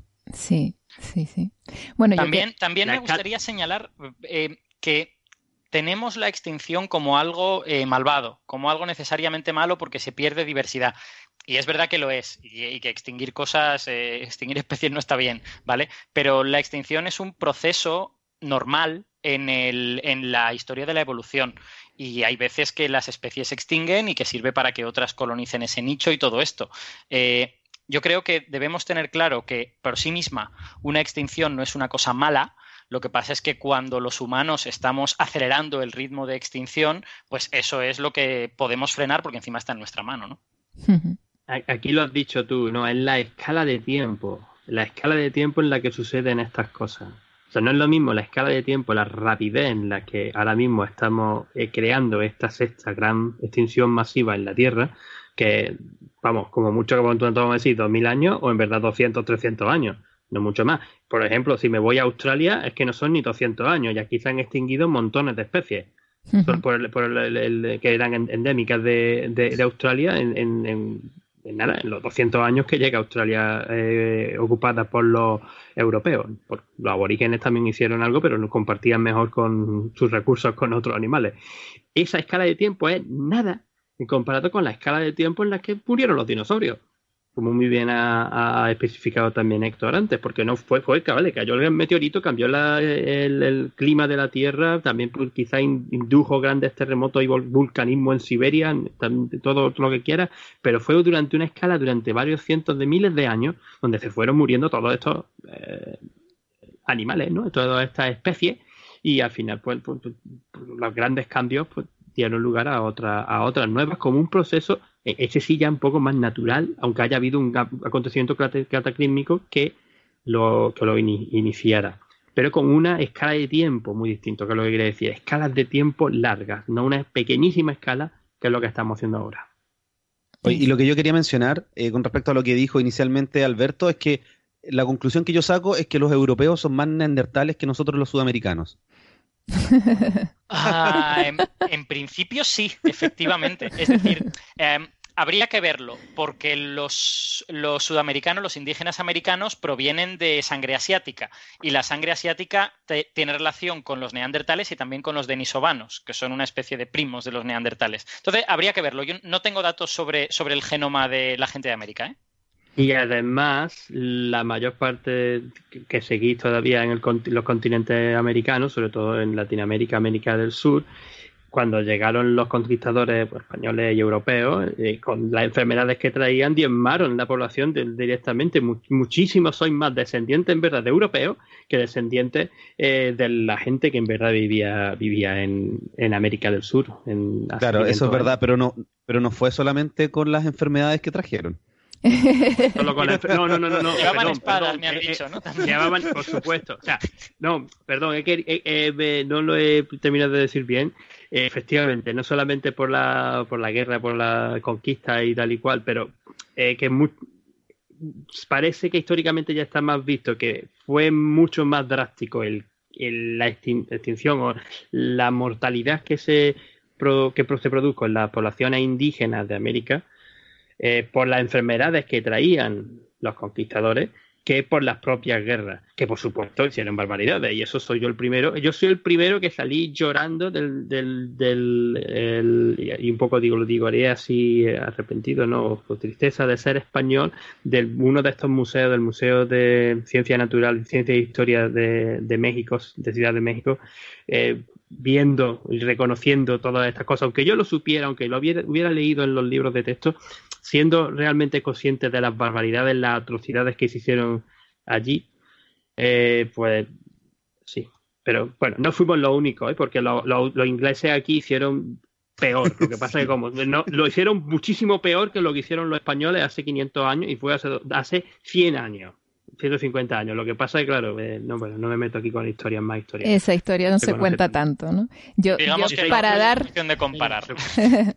Está claro que no. para poner un punto positivo a, a la discusión, me gustaría, eh, hace pues hará prácticamente un año vi un vídeo en el que se cogía un grupo de personas eh, de diferentes países y regiones del mundo eh, y se les preguntaba de dónde creían que, que, procedían, ¿no? Y muchos de ellos decían, no, no, no, toda mi familia es del norte de Europa y demás.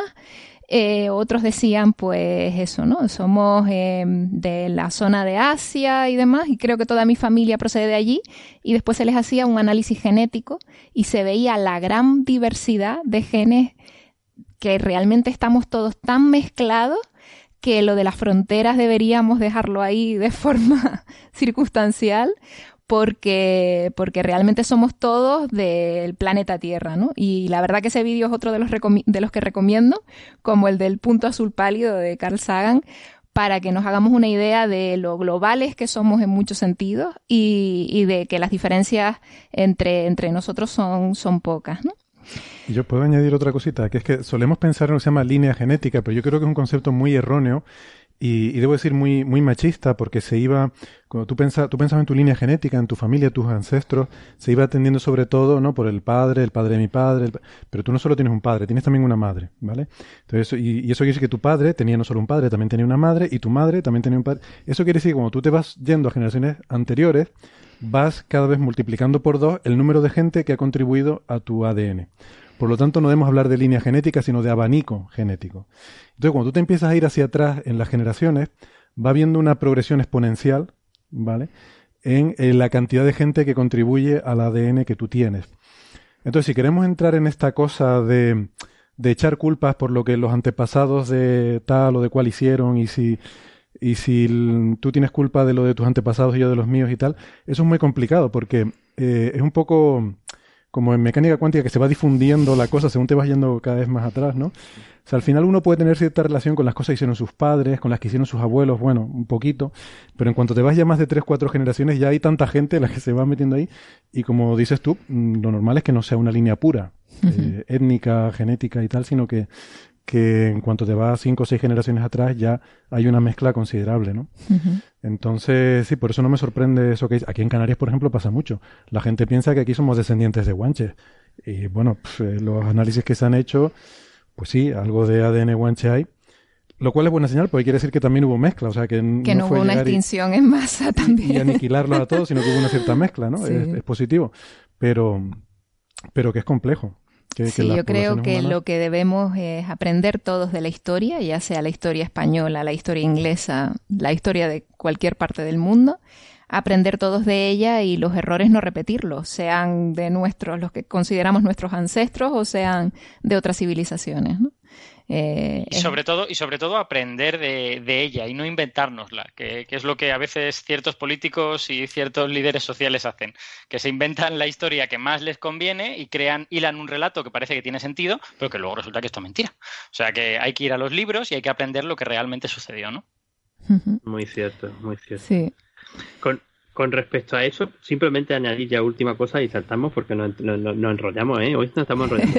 Eh, pero una cosa, una cosa que me, resultó muy curiosa una vez que, que, la vi, pero es que no recuerdo exactamente dónde, pero era algo así como el, el, 10% de la población, era que era un número altísimo, no sé si era el 10% o un sexto de la población mundial en la actualidad desciende de Jesús, de, de Jesús, lo digo, Genghis Khan. ¿No? Cuando ya empieza a irte en la en las profundidades, y esto te estaba hablando, ¿cuántos? ¿Mil años? Eh, que fuera algo, algo así.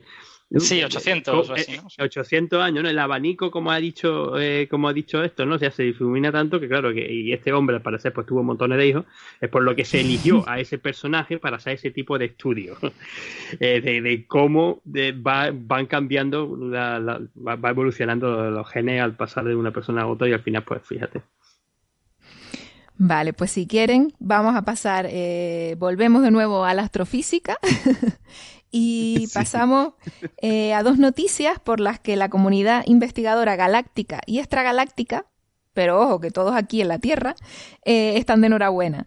Y es que contamos con dos nuevos instrumentos que nos permiten obtener información 3D tanto de nuestra galaxia como de galaxias lejanas. Y por un lado, esta semana hemos tenido la primera luz del espectrógrafo Megara en el Gran Telescopio Canarias, en el Observatorio del Roque de los Muchachos, en La Palma. Y Megara es un instrumento que permite obtener espectros de un gran número de objetos eh, individuales de forma simultánea y también realizar lo que se conoce como espectroscopía 3D. Es decir, obtener un espectro de cada punto de un objeto extenso, como puede ser una galaxia, por ejemplo. Es como obtener una imagen bidimensional del objeto pero sumando además la información espectral de cada punto. Pues este instrumento es el primero que dota al Gran Telescopio Canarias con ese modo de observación y además Megara permite obtener espectros con una resolución mucho mayor a la que el telescopio tenía hasta ahora en el rango visible. Es decir, podemos separar mucho mejor las distintas frecuencias de la radiación que analizamos y detectar eh, con más precisión las huellas de los diferentes elementos químicos, las velocidades del gas observado, etc. Y bueno, pues, ¿qué ciencia nos permiten estas capacidades unidas a las del Gran Telescopio Canarias, que es actualmente el telescopio óptico infrarrojo más grande del mundo? Pues, por ejemplo, estudiar la luz de estrellas individuales en otras galaxias, que esto hasta ahora solo se ha podido hacer eh, para unas estrellas muy brillantes y en galaxias muy cercanas. Y estudiar también eh, con gran detalle las propiedades de las estrellas y del gas en galaxias tan lejanas como las primeras que aparecieron en el universo primitivo hace más de 10.000 millones de años. Pues propiedades tales como su movimiento, su composición química, etc. Eh, pues Megara, eh, que ha sido construido por un consorcio de instituciones y empresas nacionales e internacionales lideradas por la Universidad Complutense de Madrid, se ha hecho en un tiempo récord, en tres años, que esto no es nada para un instrumento de su complejidad, lo que pone de manifiesto la importancia de la colaboración entre diferentes centros para poder abordar eh, la complejidad de, un instrumento de vanguardia como es este. Y Megara empezará ahora sus observaciones, pero la comunidad científica ya puede trabajar con datos similares obtenidos con otro espectrógrafo 3D, SAMI, instalado en el telescopio anglo-australiano de 3,9 metros, ya que ayer se ha hecho pública la primera liberación de datos eh, de este instrumento conteniendo espectros 3D para unas 800 galaxias. Y aprovechando que tenemos aquí a Ángel con nosotros, eh, no podemos dejar pasar la oportunidad de que nos cuentes de primera mano eh, un poquito sobre Sami y la ciencia que se está desarrollando con él. Hombre, sobre Sami, también sobre, sobre Megara y sobre lo que queráis, porque esto es mi campo de, de, investigación, como quien, como quien dice, ¿no? El estudio de, de las galaxias de las estrellas que hay en esa galaxia, de los gases y, del gas, y intentar entender mejor pues cómo funcionan las galaxias, cómo evolucionan y cómo se forman nuevos elementos químicos y todo, y todo eso, para entender un poco mejor la evolución del universo. Yo quería partir con una pregunta. Venga, Vamos, Ricardo. Yo, iba a decir que no sé por dónde empezar. Venga, la pregunta de Ricardo, a ver. Porque lo que pasa es que cuando uno piensa en un mapa 3D, uno está acostumbrado a verlo de la forma que nosotros vemos el 3D, pero acá, eh, como mencionabas, es un 3D diferente. Entonces, ¿por qué se utiliza este nombre de 3D? Y si puedes eh, hacernos una idea visual de qué es lo que entendemos por este mapa 3D. Me parece una pregunta perfecta e indicada para comenzar esta discusión. Bueno, lo que le llamamos espectroscopía 3D es que durante mucho tiempo lo que hemos tenido en, en los telescopios es directamente, bueno, queremos conseguir una imagen, entonces tú tomas una imagen en un filtro y consigues una imagen con buena resolución.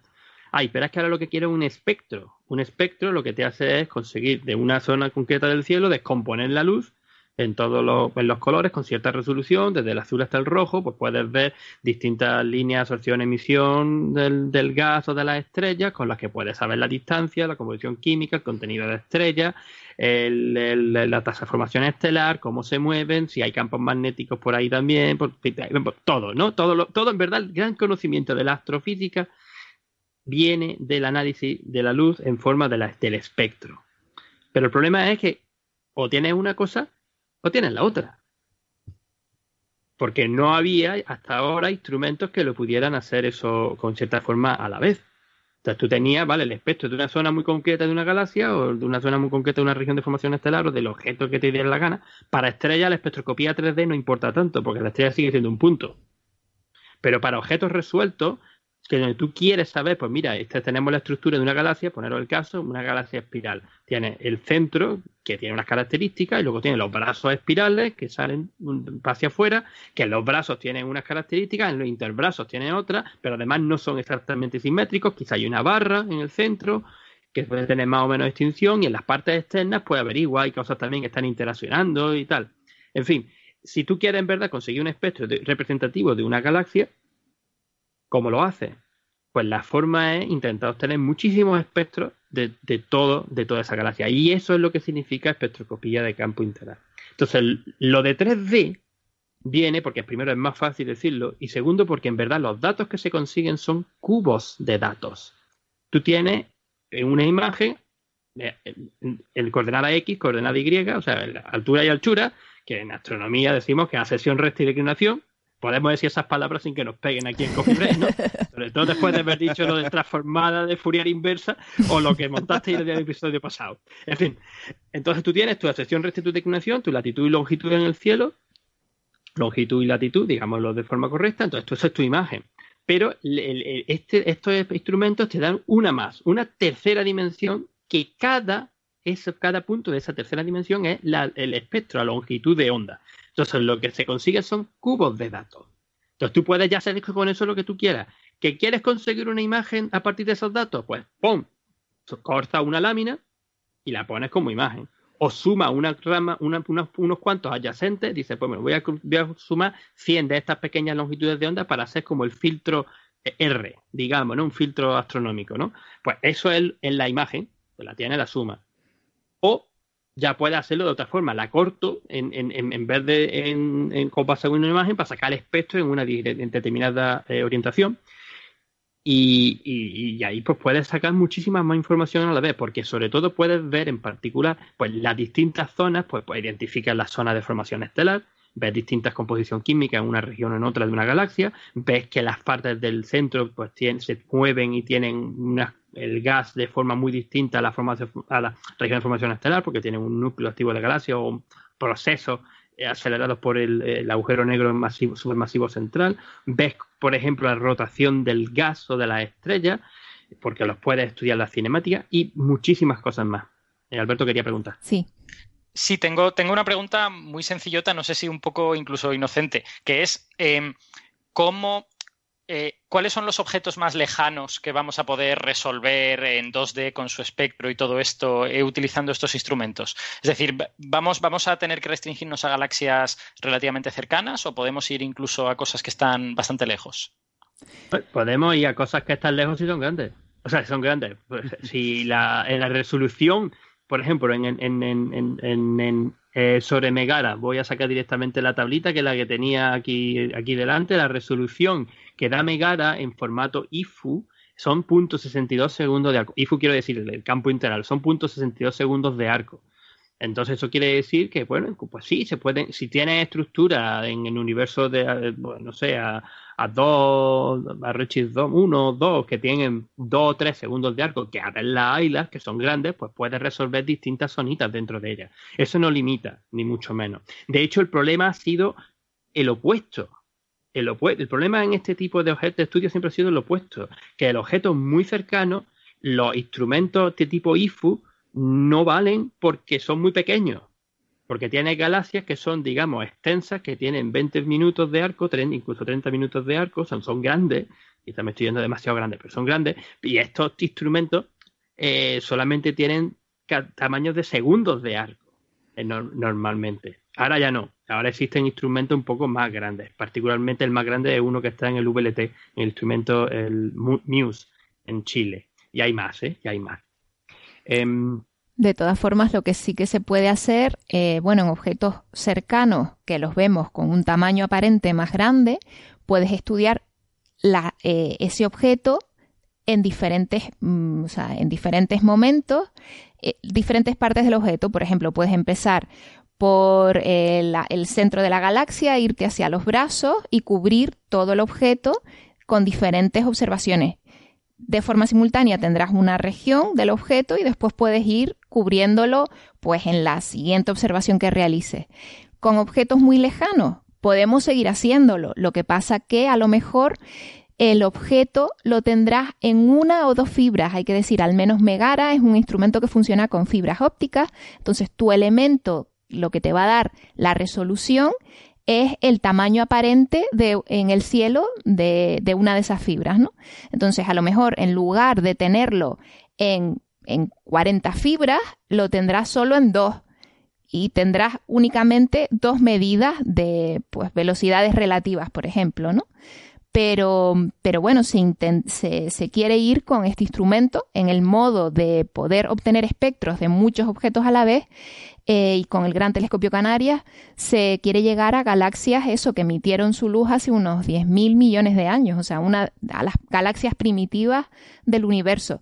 Es verdad que el tamaño aparente de esas galaxias, como van a estar muy, como están muy, muy, muy, muy lejos, pues va a ser muy pequeño, ¿no? Y a lo mejor solo toda la luz la puedes incluir en una fibra, una única fibra, ¿no? pero sí que puedes obtener un espectro global de, esa galaxia eh, con el que también obtenemos mucha información. Por ejemplo, eh, pues eso, que la composición química, ya velocidades no podemos llegar a obtener velocidades con un solo elemento, pero sí que podemos obtener otro tipo de información. Sí, pero em, es que en verdad Megara son dos instrumentos en uno. O sea, yo estaba, estaba detallando más que otra cosa lo que es el, campo, la espectroscopía de campo integrado de 3D, espectroscopía 3D o imágenes en 3D. Pero Megara, además de incorporar lo que se, la parte central, este IFU, como se dice en, en, sigla, este campo integral, posee 100 fibras ópticas que se pueden colocar en un campo de unos 3 minutos por 3 minutos de, visión dentro del Gran Telescopio Canaria, donde con una sola fibra tú puedes localizar un objeto en concreto del cielo. Entonces eso sirve para hacer otra cosa. Eso sirve por ahí sí te puedes ir todavía más lejos y es lo que tú has estado diciendo perfectamente, que puedes resolver, puedes no resolver, pero puedes obtener información en concreto de un, de un objeto muy, muy, muy particular. A mí este instrumento me, eh, me recuerda, o sea, para, mí que yo trabajo en el telescopio anglo-australiano y doy soporte a este tipo de, instrumentos, que eh, como si fueran dos de los instrumentos que tenemos aquí. Eh, TUDIF, que es el campo de 2 grados, donde tenemos 400 fibras ópticas que las podemos localizar, son individuales, cada fibra óptica solo te permite observar un objeto a la vez y te da punto de resolución de 1 en, en, en 400 objetos, y el IFU, que puede ser SAMI o puede ser el otro instrumento que tenemos en, en, el telescopio australiano que se llama Koala, del que soy yo precisamente su encargado científico, que lo que hace es pues hacer diseccionar objetos, hacer la espectroscopía de, campo integral. Por eso Megara es la verdad tan promete tanto y además estando en ese telescopio, Megara mola mucho y quiero, y quiero antes de que se me olvide y nos desvariemos, felicitar a la comunidad astronómica que ha desarrollado esto, en particular los compañeros de la Universidad Complutense de Madrid en asociación con el Instituto de Astrofísica de Canarias y con otra universidad del Instituto de Física de Andalucía y otras universidades, liderados particularmente por Armando Gil de Paz, que es un amigo y colaborador mío de hace bastante tiempo, y, su grupo, y, la, empresa que ha desarrollado en parte también toda la parte, la parte del instrumento, la parte eh, óptica, que ahora se me, no se me vaya, Marisa García Vargas, eh, que es una de las que llevan la, parte de la instrumentación de, este instrumento, que promete mucho. Yo estoy flipando. De hecho, llevo ya, he tenido varias conversaciones rápidas con, Armando y me da una rabia, está tan lejos. pues Lo que yo quería mencionar de los instrumentos es que muchas veces nosotros hablamos de la astronomía, de los resultados, de las investigaciones, pero a veces no mencionamos que el desarrollo de instrumental astronómico es fundamental. Tenemos el Gran Telescopio Canarias, que es el telescopio óptico más grande del planeta en la actualidad, y para poder sacarle el mayor provecho es necesario crear nuevos instrumentos. Y eso es lo que está ocurriendo ahora con Megara, que va a abrir unas posibilidades que antes no se habían imaginado y eso está ocurriendo en todos los observatorios. Eh, acá en Chile tenemos muchos observatorios, tenemos algunos, algunos pequeños de, no sé, dos metros, cuatro metros, y siguen siendo absolutamente útiles porque se ha desarrollado instrumentación que sirve mucho con ese tipo de telescopio. Entonces, eh, quería hacer esta mención a el desarrollo de la instrumentación astronómica. Ángel, ¿tú querías decir algo también? Muy, no, muy importante, perfectamente legítima lo que estás comentando y muchísimo más, porque luego pueden tener otro tipo de aplicaciones fuera de la astronomía, como se está viendo que, que, que, están saliendo. Y esto lo quería conectar muy bien precisamente a, a que a, la noticia que ya mencionaste también hace un par de programas de que Australia va a pertenecer a Europa. ya pertenece a Europa dentro de eso.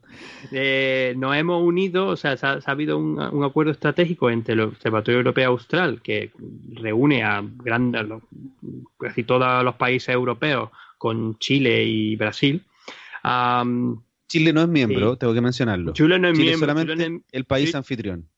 Eh, pero bueno, es parte, es parte de eso, ¿no? En cierta forma, ¿no? Es donde tenéis todos los, están todos los telescopios, está la gran sede central de. Sí, pero a mí me interesaría que en algún momento Chile fuese también miembro para hacer el desarrollo de instrumental y todo lo que implica ser miembro. Ahí, ahí voy, ahí voy, precisamente porque el, lo una de las cosas por las que eso, como institución, estaba tan interesada o tan interesado en que Australia entrase es precisamente por el desarrollo tecnológico que estamos realizando aquí en el Observatorio Anglo-Australiano. Ahora mismo llamado Observatorio Anglo-Australiano, Observatorio Astronómico Australiano, no anglo-australiano, el Australian Astronomical Observatory. Porque aunque nuestro telescopio, el AAT, tiene más de 40 años, 44 años, va a cumplir ahora en, octubre, el, desarrollo de los instrumentos, y SAMI es un ejemplo de ello, es, eh, es brutal. Y este, este telescopio y este instituto en donde yo me encuentro ha sido el pionero en desarrollar lo de las fibras ópticas, en desarrollar instrumentos como 2DF, como 2DF, que es la base de la que, del que se han puesto instrumentos, instrumentos similares con esa misma tecnología, tanto en Chile como en Hawái, en los telescopios de allí, y ahora incluso eh, no solamente en, con Megara en cierta forma está eh, no tanto, pero un poco ambientado, ambientado inspirado pero por ejemplo el nuevo instrumento WIFE que viene para el, el, 4,2 metros del William Herschel, telescopio William Herschel, está es completamente similar al, al, AT. Entonces por eso está tan estaba tan interesada eh, eso en que Australia participase en este convenio y, por el desarrollo de los instrumentos y sobre todo también para en vista para los telescopios grandes y los nuevos grandes desarrollos instrumentales de los próximos años. Alberto, sí nada, tengo, tengo otra pregunta eh, que a lo mejor es, también una tontería, pero ¿cómo, ¿cómo, es el proceso de que un país se incorpore a esta especie de grandes eh, consorcios internacionales? No sé, no sé muy bien cómo llamarle. Es decir, si, si un país, si Chile no forma parte del ESO, ¿es porque Chile no se ve preparado y no quiere o porque el ESO le pone una serie de condiciones que Chile no cumple? ¿Cómo, cómo es este, este tipo de negociación? Muy complicado. ¿Quieres decir tú algo, Ricardo? Yo, yo, puedo decir lo de España, lo de Australia, perdón. Yo, no conozco mucho eh, en detalle el proceso, pero sí tengo entendido que eh, uno de los mayores aportes que son los más importantes, es un aporte monetario. Entonces, cada país tiene que poner una cierta cantidad de plata anual para ser parte de estos conglomerados. Por ejemplo, el SCA, en este momento el SKA, está reclutando países y les dice, esto son la cantidad de dinero que tienes que poner y la cantidad de horas de observación que están destinadas a tu país. Entonces, en el caso de cuando se hicieron los acuerdos con Chile, en el momento que se instalaron los grandes telescopios en el norte, eh, no teníamos una comunidad astronómica y científica que pudiera tomar grandes decisiones. Entonces, todo lo que se hizo es decir, bueno, nosotros les ponemos el terreno, ustedes dennos el 10% del tiempo de observación. Siendo que Chile está poniendo recursos porque disminuye impuestos, por diferentes elementos, estamos poniendo recursos, no directamente, no es que le pasamos una cierta cantidad de plata, pero sí es, en disminución de impuestos cuando eh, traen, no sé, todos los equipamientos, importación, etcétera, hay una disminución de impuestos y eso hay que valorarlo y eso permitiría a Chile de alguna forma ser miembro no solamente de la ESO, sino de los otros conglomerados que están poniendo instrumentación aquí eh, o grandes telescopios en Chile y siento que en algún momento quizás eso pueda ser alguna realidad. No sé todavía, pero es lo que la comunidad astronómica hoy día está tratando de impulsar. Porque Em, y quizás me estoy alargando mucho acá, pero eh, en el caso de la ESO, los países miembros son los que hacen el desarrollo tecnológico para la construcción de los telescopios. Entonces, lo que invierte el país, los millones de euros que invierte el país, se tienen retorno porque se van a la industria, porque se hace desarrollo tecnológico.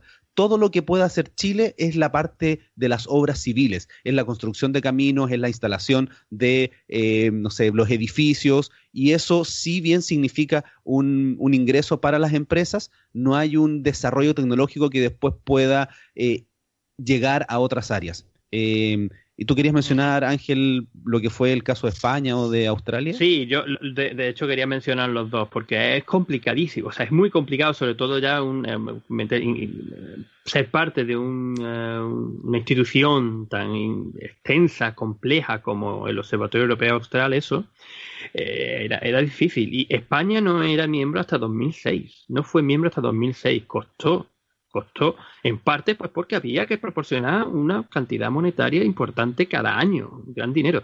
Que, que y, no solamente eso, sino una cuota de inscripción, de, como de, que te hacen miembro, porque claro, tienes que en cierta forma pagar por los telescopios y los instrumentos que ya están. Entonces, conforme más instrumentos, más telescopios hay, pues más alta es la cuota esa, ¿no? Y también eso se negocia dependiendo del cuánto, en fin, de, otros muchos factores. Por ejemplo, España negoció tiempo del Gran Telescopio de Canarias, que fue por lo que España entró eh, a eso en 2006. Fue la pieza clave por la que España pudo pertenecer, entrar a eso en 2006. En el caso de Australia, os puedo decir que se lleva décadas, con ese, décadas, aquí hablando y diciendo que Australia debería, en cierta forma, estar en, eso, pertenecer a eso, no solamente porque a los astrónomos australianos les interesa y le interesa y está en el convenio. Aquí los astrónomos, los astrónomos australianos lo tienen muy bien montado en el sentido con respecto a otras a otras ciencias, porque se reúnen todos, nos reunimos todos, decimos qué es lo que queremos hacer, qué es lo más importante, pues creamos un, lo que llamamos el Decadal Plan, el plan de, la década, donde decimos, estas son nuestras prioridades. Queremos tener LSK eh, y tener, queremos tener acceso a los telescopios de, clase 10 metros en los próximos 10 años. Vale, pues entonces esto se le da al gobierno y el gobierno dice, tenéis que luchar para que, consigamos esto. Y una de las cosas que se, se, estaban haciendo durante, cierto, durante estos tiempos. Entonces, ahí estaba claro que era muy importante para Australia, los astrónomos eh, australianos, tener acceso a estos tipos de telescopios. Pero por otro lado, eso quería tener la tecnología que desarrolla eh, aquí Australia, particularmente el Observatorio Astronómico Australiano, donde yo estoy. porque ya de hecho estaban construyendo, estaban construyendo ciertos trozos de instrumentos, pero los, los, eh, deals, el, o sea, los, los tratados no podían ser tan fáciles ni tan competentes porque Australia no era miembro de eso. A eso sí, Australia, y ahora me lo, sí lo tengo que decir el número, el gobierno australiano va a invertir 129 millones de dólares australianos en los próximos 10 años en esto, en que Australia sea miembro de eso, incluido pagar, que ya lo ha hecho, 26 millones de años, 26, perdón, 26 millones de dólares australianos este año, que me, me, estoy diciendo muy rápido. Este año, o sea, claro, dice que Australia acaba de pagarle a eso 26 millones de dólares. Bueno, yo, lo que quería mencionar rápidamente es que no, hemos hablado mucho de la ESO y había que mencionar que los grandes observatorios que tiene la ESO acá en el norte de Chile son la Silla, que hoy día ha descubierto una infinidad de planetas, de exoplanetas eh, de categoría, o sea, descubrimientos muy importantes, TRAPPIST, eh, lo que fue el LHS 1140b, lo que fue Próxima Centauri, eh, Próxima B. Eh, también tiene el observatorio BLT, que son cuatro telescopios de 8 metros que ah, con interferometría hacen uno de 16, pero casi ya no se usa la interferometría. Y se está construyendo, bueno, también está el Vista dentro de, Paranal. Y eh, se está construyendo el ELT, que va a ser un telescopio de 39 metros. Entonces, este era el momento para que otros países pudieran ingresar a eso y en algún momento participar de lo que va a ser el telescopio más grande del planeta y quiero dejar claro, quiero dejar claro que la participación de Australia no es eh, como socio entero, es socio estratégico. no es miembro de eso, es socio estratégico. Solamente da permiso, o sea, da, eh, calidad a los astrónomos australianos para poder participar en la silla, en el observatorio de la silla y el observatorio de Paranal o Cerro Almazones. No, por ejemplo, participa en ALMA ni en las instalaciones que están en Atacama. Y se me olvidó mencionar que también ALMA, eh, eso es parte de ALMA. ALMA está hecho por Estados Unidos, bueno, Norteamérica, eh, Asia y también la ESO. Alma Radiotelescopio, por, por si nuestros oyentes. Sí. sí. bueno, que cubrimos, la verdad, que, que, dentro de eso se cubre todo el rango del espectro que podemos observar desde, desde la Tierra. Y, nada, pues eh, encantada de, me alegro mucho de que, de que Australia esté por fin dentro de la ESO, aunque no participando de todos los telescopios, pero bueno, creo que es algo muy importante para, para la comunidad astronómica australiana. Y chicos, eh, nos hemos pasado ya de, de la hora y media, entonces, pero no quiero, no quiero que terminemos porque hay un tema aquí Súper. que hable de Sammy, un segundo. ah, sí, sí, sí. Hemos enrollado de eso, no hemos enrollado de eso y no hemos hablado de Sammy. Porque Sammy, este, la particularidad de, de Sammy, lo voy a decir muy rápido, ¿eh? perdón, perdón que me haya puesto, pero es que eh, si yo lo que quería era hablar de Sammy. de mi libro. Coincidió con la primera luz de Megara, pues ya hablamos de la espectroscopía de campo integral. No, Sammy, la peculiaridad que tiene este instrumento es que no son una un campo, una, una, una de estos instrumentos solo, una red de campo integral.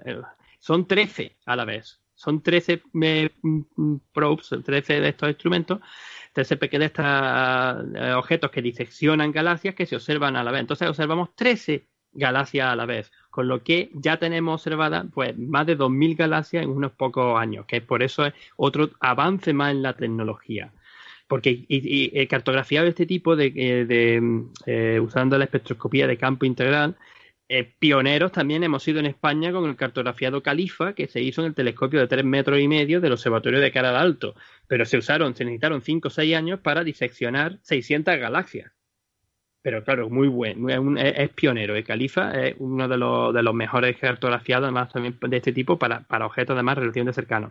Después está estos nuevos que están introduciendo, introduciéndose ahora, particularmente SAMI, que tiene su cartografía de galaxias de SAMI, con el que ya te digo que podemos llegar a hacer más de 3.000 galaxias que queremos terminar haciendo. Con lo que estaría, eso está muy bien porque da estadísticas de, cosas que se pueden hacer eh, dividiendo en tipos espirales, tipos elípticas de distintos tipos, distintas masas y tal y cual, entender un poco más, la evolución de las galaxias. Y hay otro cartografiado de este tipo que se está haciendo como parte nueva de lo que es el, cartografiado, cartografiado digital SLOAN, en Estados Unidos que se llama Manga, que también está usando este tipo de sistemas de muchas IFUs, de muchos pequeños elementos distribuidos de distintas formas, en la que a la vez no está observando una, sino muchas galaxias. Entonces, por lo menos quería dejar eh, dicho eso, porque la nota de prensa sobre todo es que SAMI eh, ha liberado a la comunidad astronómica internacional y de hecho cualquier persona puede entrar a bajarse los datos, los datos ya reducidos, preparados para analizar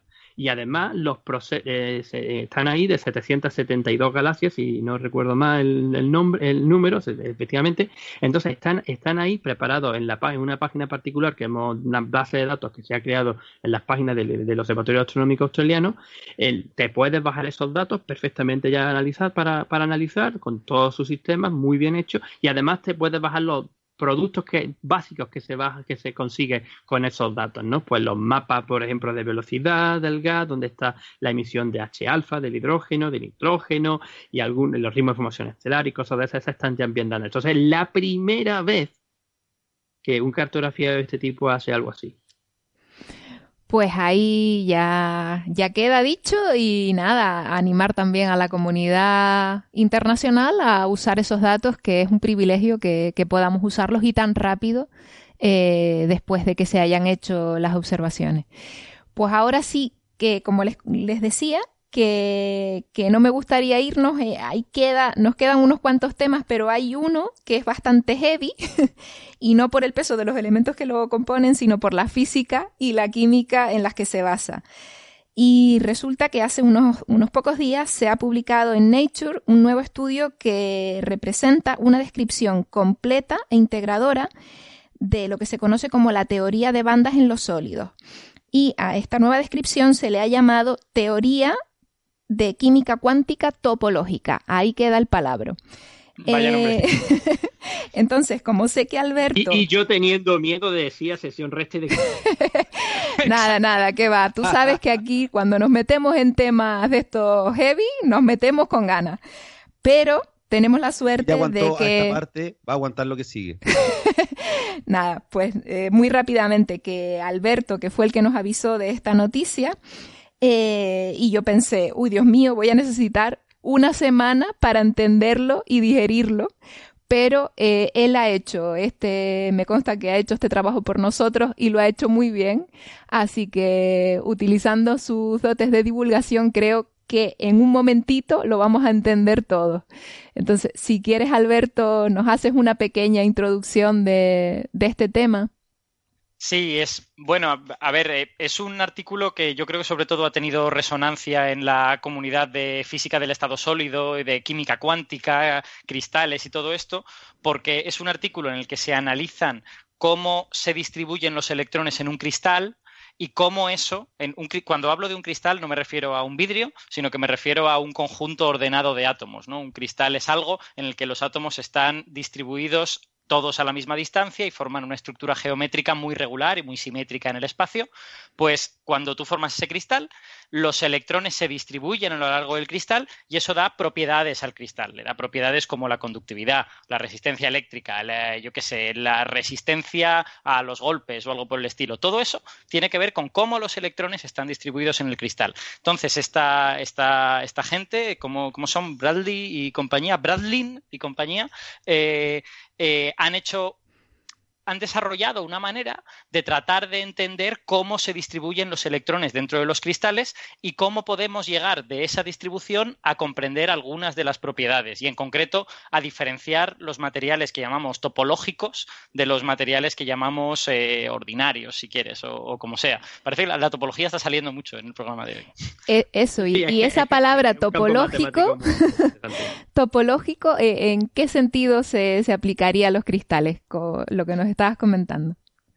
Bueno, en, matemáticas lo hemos contado antes, hace referencia a eh, una propiedad que tiene un objeto matemático, una superficie, por ejemplo, que es muy robusta y que resiste a deformaciones y otro tipo de cosas. Ha hablado Ángel antes de, los donuts, por ejemplo. Pues tú un donut es un objeto que tiene un agujero dentro y tú puedes eh, aplastar el donut, puedes estirarlo un poco, puedes hacerle, puedes deformarlo de maneras diversas y el donut sigue teniendo un agujero el hecho de el donut tiene un agujero es una propiedad topológica del donut, porque es una propiedad resistente, robusta a deformaciones y a otro tipo de cosas. La única manera que tú puedes hacer eh, que el donut deje de tener un agujero es romperlo. Lo rompes directamente, pero entonces ha dejado de ser un donut. Entonces, digamos que has, violado las propias reglas de tu juego, ¿no? Dime, Ángel. Un mini, un mini comentario simplemente, ya que estamos hablando las cosas con propiedad y diciendo aquí cómo son, no digamos donuts. A partir de ahora aquí se llaman toros. Vale, toros, toroides. Porque, eso es estrictamente el nombre que tiene matemáticamente. Pero vamos, para que todo el mundo lo entienda, el donut. Yo quería decir aquí que estuve buscando en Wikipedia qué significa topología y dice que es la rama de las matemáticas dedicada al estudio de aquellas propiedades de los cuerpos geométricos que permanecen inalteradas por transformaciones continuas. Efectivamente, transformaciones continuas, dicho vulgarmente, pues es eh, deformar, ¿no? Es, estirar, es, aplastar, hacer este tipo de cosas. Entonces, ¿cuál es la diferencia entre los materiales que llamamos normales y los que tú dices que son topológicos? Eh, la diferencia es que en, la diferencia está en por qué cambian sus propiedades de manera brusca. Perdón, que se me ha apagado el micrófono. Tú tienes, eh, tienes por ejemplo, sustancias como el agua. El agua tú la puedes tener en forma de hielo, la puedes tener en forma líquida, la puedes tener en forma de vapor. Y tiene propiedades muy diferentes, nadie, nadie duda de eso. El agua líquida es muy diferente del vapor. ¿Cuál es la razón de que el agua líquida sea diferente del hielo o del vapor? Pues esencialmente cómo están ordenadas las moléculas de agua. En el vapor van libres, se mueven como quieren por ahí.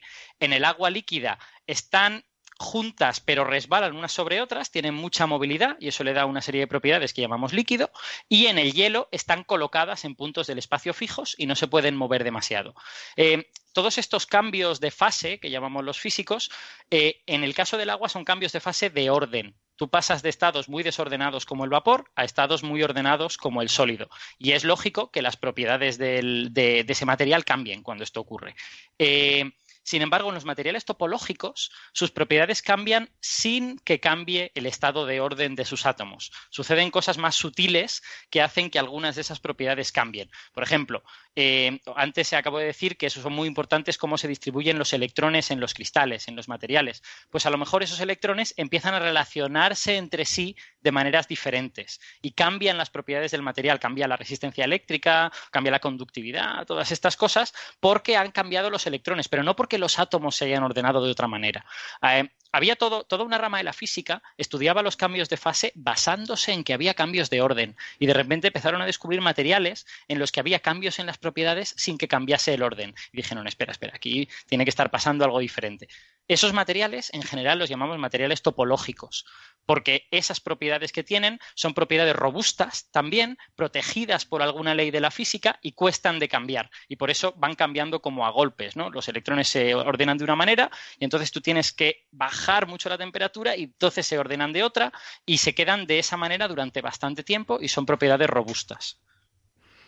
Vale, y por lo que, por lo, lo, que leí, eh, la importancia de este estudio es que han hecho una gran clasificación, eh, o sea, han modelizado eh, prácticamente todos los materiales que se podrían encontrar con estas propiedades topológicas y de forma que ahora puedes ir, o sea, cualquier investigador o investigadora trabajando en ese campo podría ir a buscar un material concreto con las propiedades que le interesa estudiar para una cierta aplicación, por ejemplo, y lo tendría en esta especie de, eh, podemos decir, como eh, la tabla de los elementos químicos, pero en este caso de los elementos topológicos, ¿no? Bueno, no, solo están los topológicos, ellos realmente han clasificado todos los posibles materiales. Básicamente toda su, toda su eh, la potencia de su técnica se basa en que ellos han analizado las propiedades de lo que se llaman las bandas electrónicas en un cristal. Cuando tú vas juntando átomos, y esos átomos tienen enlaces químicos entre sí, eh, van compartiendo electrones. Si tú juntas dos átomos, los, los, electrones alrededor de un átomo son como nubecitas, entonces al juntar dos átomos, las dos nubes se tocan y al tocarse se dan cuenta de que pueden empezar a abrazar los dos átomos en lugar de estar solo alrededor de uno y cuando las dos nubes electrónicas se ponen alrededor de los dos átomos, de repente se forma una molécula. Tienes un enlace químico, ¿no? Entonces esos electrones han dejado de ser atómicos y son electrones moleculares. Pues cuando tú añades más átomos a eso, en lugar de dos, pues tienes tres, cuatro, cinco, cada vez estas nubes de electrones abrazan un número mayor de átomos. Y cuando tienes un cristal, que es un número enorme de átomos, son 10 elevado a 23, 10 elevado a 24 átomos, estas nubes electrónicas están abarcando eh, regiones realmente grandes del cristal, a veces el cristal completo. ¿Vale? Eh, cuando hacen esto, esas nubes de electrones le llamamos bandas electrónicas, porque son como enormes autopistas en las que los electrones se van moviendo por todo el cristal y pueden hacer cosas muy complicadas. Pues esas bandas electrónicas son el kit de la cuestión de esta, de esta idea que han tenido Bradley y sus, y sus colaboradores. La idea es, como yo tengo un cristal que es una estructura muy simétrica en el espacio, en la que hay repeticiones de átomos a intervalos definidos, las propiedades del movimiento de los electrones están muy limitadas por esto. Están, eh, digamos, restringidas a que cumplan estas propiedades de simetría del cristal. Por lo tanto, no todas las velocidades de los electrones me valen, no todas las direcciones de movimiento de los electrones me valen, y yo puedo clasificar esas autopistas por las que se mueven los electrones según cuáles son estas propiedades, según si pueden moverse a esta velocidad o a esta otra, cuál es la energía que tienen en esta y en esta otra. Entonces, mayormente lo que han hecho estos autores es decir, vale, yo voy a coger estas autopistas y voy a ver cómo puedo enlazar unas con otras. Tengo aquí un estado electrónico en el que se van a tener que mover a esta velocidad y en esta dirección. ¿Puedo enlazar este estado, puedo enganchar este estado con este otro en el que se están moviendo en esta dirección y en esta otra? ¿O no puedo porque hay alguna simetría que lo prohíbe? Y eh, han clasificado todos los posibles todos los posibles enlaces entre las diferentes autopistas y así han tenido todas las posibles maneras en que los electrones se pueden mover por el cristal, ¿vale? Esta sería, digamos, la clasificación dura. Luego viene cómo de ahí extraen la diferencia entre materiales ordinarios y materiales topológicos. Porque lo, bonito del trabajo es que han hecho este cálculo no una vez, sino dos. Han hecho dos veces. La primera la han hecho yendo desde las autopistas para abajo, a construir todo el cristal conectando las autopistas, estas bandas electrónicas entre sí, pero la segunda vez lo han hecho al revés. Han partido de los átomos, han visto cuál es la geometría de los electrones en los átomos y cómo cuál va a ser la geometría cuando se junten estos átomos unos con otros y han ido para arriba. Vamos a construir las autopistas a partir de los orbitales que hay alrededor de los átomos. Y en principio, uno tendría que encontrar la misma cosa por un camino y por otro, ¿no? En primer lugar, has partido de las simetrías del cristal y has bajado para abajo, y en otro partes de los átomos y subes para arriba, digamos. Y lo que se encuentran es súper bonito, porque se encuentran que encuentran más estados yendo de arriba a abajo que yendo de abajo a arriba. Cuando parten de los átomos y tratan de construir las autopistas, no les salen todas las que las simetrías del cristal permiten, les sale solo unas cuantas. Eso quiere decir que tú tienes ciertos estados que existen en el cristal, que las simetrías del cristal te permiten, pero que cuando tú vas bajando, digamos, si, si fueses deconstruyendo el cristal, si fueses quitando átomos uno a uno, llegaría un momento en que romperías esas autopistas, porque no se pueden hacer solo con cuatro o cinco átomos de una manera sencilla. Solo pueden existir cuando tú tienes un montón de esos átomos formando un cristal con muchas simetrías. Y entonces han dicho, tate, estas cosas que yo veo en el cristal pero que no puedo construir empezando de abajo y tirando para arriba, estas cosas son estados topológicos. Estas cosas son estados que tienen que ver con la simetría del cristal y no tanto con que yo voy juntando átomos de una manera inocente unos tras otros. Entonces nos han dado un criterio. Nos han dado un criterio para distinguir dónde tengo un material topológico y dónde tengo un material ordinario.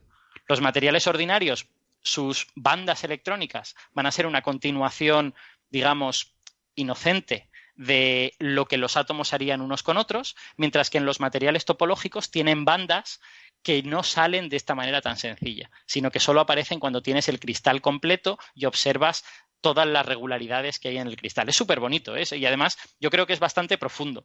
Eh, a mí me parece que esto en el futuro dará bastante que hablar y que, la gente utilizará este resultado mucho, porque nos está ayudando a entender que cuando tú juntas muchos átomos puedes terminar encontrando estados que no imaginarías cuando solo has juntado 5 o 10 o 20.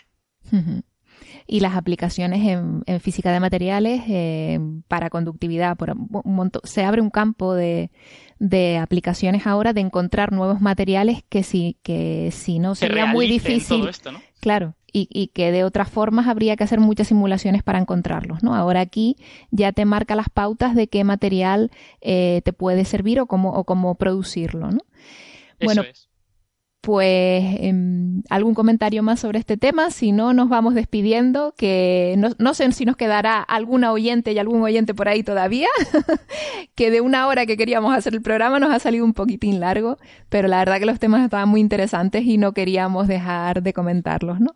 ¿Alguno en el tintero? yo le voy a seguir la pista a este artículo y si salen cosas nuevas basadas en esto, igual os lo digo, porque a mí me, a mí me ha parecido un resultado súper chulo que mezcla, digamos, la física de, de los sistemas muy simétricos con la química de los átomos y cómo se juntan entre sí. Es muy bonito. Pues, con la matemática. Pues genial. Así es. Bueno, hay, un montón de teoría de grupos en el artículo que eh, me, he ahorrado, pero, pero vamos, todo esto se hace con teoría de grupos que te describe las simetrías y todo esto, sí, sí. Precisamente, no, me, ha, parecido muy interesante, la verdad, como la estado contando, así que sí, y nos mantienen informados. Sobre todo también, a ver si se ha salido ya alguna especulación uh, sobre eso, lo que también ha estado preguntando Naira, de qué aplicaciones o qué nuevos materiales o qué nuevas cosas se pueden extraer, se pueden conseguir a partir de, este tipo nuevo de investigación. Aunque claro, es lo primero, ¿no? Estamos está empezando este nuevo tipo de dirección en el campo. Sí, yo tengo la sensación de que esto es, digamos, un esquema sobre el que la gente va a tratar de encontrar nuevos materiales. Pero este esquema no te dice si juntas niobio con praseodimio vas a tener no sé qué. El esquema te dice en un cristal con esta simetría es posible encontrar estos estados. Ahora tú tendrás que encontrar eh, una composición química que te dé esa simetría para el cristal y que te respete esos estados, ¿no? Porque a lo mejor algunos átomos lo, lo hacen de una manera más sencilla que otros. Vale, pues si les parece, muchísimas gracias Alberto por, por explicarnos esto que parecía tan complicado de una forma que yo creo que se ha entendido, se ha entendido muy bien. Y muchísimas gracias a todos por, por estar aquí, eh, aquí y allí, por, por seguir con nosotros en estas casi dos horas de programa. Ricardo, ¿sí? Sí, no, yo también quería agradecer eh, participar nuevamente aquí con ustedes en Coffee Break. Hace tiempo que no lo podía hacer porque, bueno, como los que me siguen saben que estoy en un proyecto bastante grande que no puedo mencionar mucho y me ha tenido viajando por Chile, Perú, Colombia, México, Estados Unidos, tengo que ir a Canadá, Guatemala, así que en algún momento también se los voy a también se los voy a comentar a ustedes. Y, bueno, ahora estoy en Santiago y quería aprovechar de, poder participar aquí en Coffee Break y mencionar también, eh, autopromocionándome, eh, que tengo un, podcast que se llama Astronomía y algo más, donde ahora el fin de semana voy a publicar el episodio número 100. Eh, y que es muy, muy recomendable. Todo el mundo tiene que suscribirse. Sí, sí, sí. Eh, Oye, pues muchísimas. un canal de YouTube que se llama Astrovlog con V eh, para promocionar un poco eh, para los, los que les interesen esos temas también puedan ir a visitar lo que hago y agradecerle a ustedes también. Yo sigo eh, cada vez que puedo Coffee Break y han tenido unos episodios, unos especiales bien interesantes. Así que muchas gracias por permitirme estar nuevamente aquí con ustedes. Nada, es un placer, un, placer, para nosotros contar contigo y por supuesto felicidades por por esos 100 programas. Desde aquí también sabemos lo difícil que es llegar y más cuando lo lleva una persona sola. O sea, aquí poco, eh, bueno, Héctor siempre está al pie del cañón, pero con, con, la ayuda de todos los colaboradores es más sencillo, pero cuando lo llevas tú solo me imagino lo difícil que se puede hacer. Así que nuestra más sincera enhorabuena. Nada que ver, ¿eh? Muchas gracias. yo, lo único que hago es juntar gente. ¿eh? Lo, de, Ricardo sí tiene mérito. ¿eh? Pero no, Ricardo, Ricardo se le ocurre una barbaridad. Yo en los últimos tiempos incluso prefiero no mirar lo que está poniendo por Twitter, por las redes sociales, porque digo, pero este tío, pero es que no para. Pero tío, ¿de qué hace? ¿Dónde va ahora? ¿Para aquí? ¿Para allá? y que de verdad, bueno, pues bueno y, nos dejas con la intriga. Está haciendo un trabajo encomiable y muy recomendable todo lo que hace. De todas formas, los seguidores de Coffee Break saben de sobra quién eres. O sea que esto no te preocupes por eso porque te siguen. Eso tampoco de, de, pero bueno. Y, yo, también es así. Antes, antes de terminar, tengo que decir, es que lo, necesito decirlo en público, que creo que Ángel es nuestro héroe, que es un señor que está aquí perdiendo sueño, que, está, que, está, que está viviendo en condiciones infrahumanas para hacer coffee break, y creo que esto hay que reconocerlo. La verdad que sí, que Ángel, solo para pues. despedirnos, dinos la hora que tienes ahí, tu hora local. 3 y, 24, 3 y 25 AM. Esto es un héroe y lo demás son boberías. Ha cambiado el horario, es, al revés. es, totalmente al revés. No, pero y yo justamente iba, ya, ya que estamos puestos a, seguir poniéndonos, echándonos flores. No, en serio, eh, Alberto, eh, tenía una gana enorme de coincidir contigo. Además, justamente hoy, como, se como ya me había escuchado el último Coffee Break dos veces, como he dicho por las redes sociales, eh, me, me, había puesto a escuchar, porque llevo unos días sin escuchar los tuyos, y me he puesto a escuchar varios de los últimos que tenías de la brújula de, de la ciencia la verdad que me son súper curiosos, sobre todo por la forma en la que tienen de comentarte algunas cosas, los contertulianos que tienes por allí. Sí, bueno, a ver, esto ya sabes, aquí somos todos científicos, hablamos un lenguaje parecido, en la radio hay, digamos, esta especie de choque de civilizaciones, ¿no? Un poco que, yo, creo que es enriquecedor hasta cierto punto, sobre sí, no, Sí, siempre. Pero... pero me ha hecho mucho gracia. Ah, aquí tenemos a, Alberto Parisi, no sabemos si es de derecha o de izquierda, jaja, y tú ya, muy, muy de esto sales directamente hablando de tus cosas y ni te metes fregado. Chapo, digo, como un, como un caballero. No, no, pero es que esto, esto, es una, esto es una lectura puramente racional. Es decir, yo tengo cuatro minutos para intentar hablar de algo de ciencia. Si pierdo medio en hablar de una cosa de política, no se habla de ciencia en los cuatro minutos. Entonces, pues yo lo que hago es tirar balones fuera todo lo que puedo, ¿no? Muy bien hecho. Pues nada, aquí como tenemos casi dos horas, pues intentamos tocar todos los temas que, que, nos han parecido más interesantes. Y nada, les esperamos en el próximo episodio. Espero que les haya gustado. Un abrazo a todas y a todos. Chao. Venga, un saludo. Chao. Chao.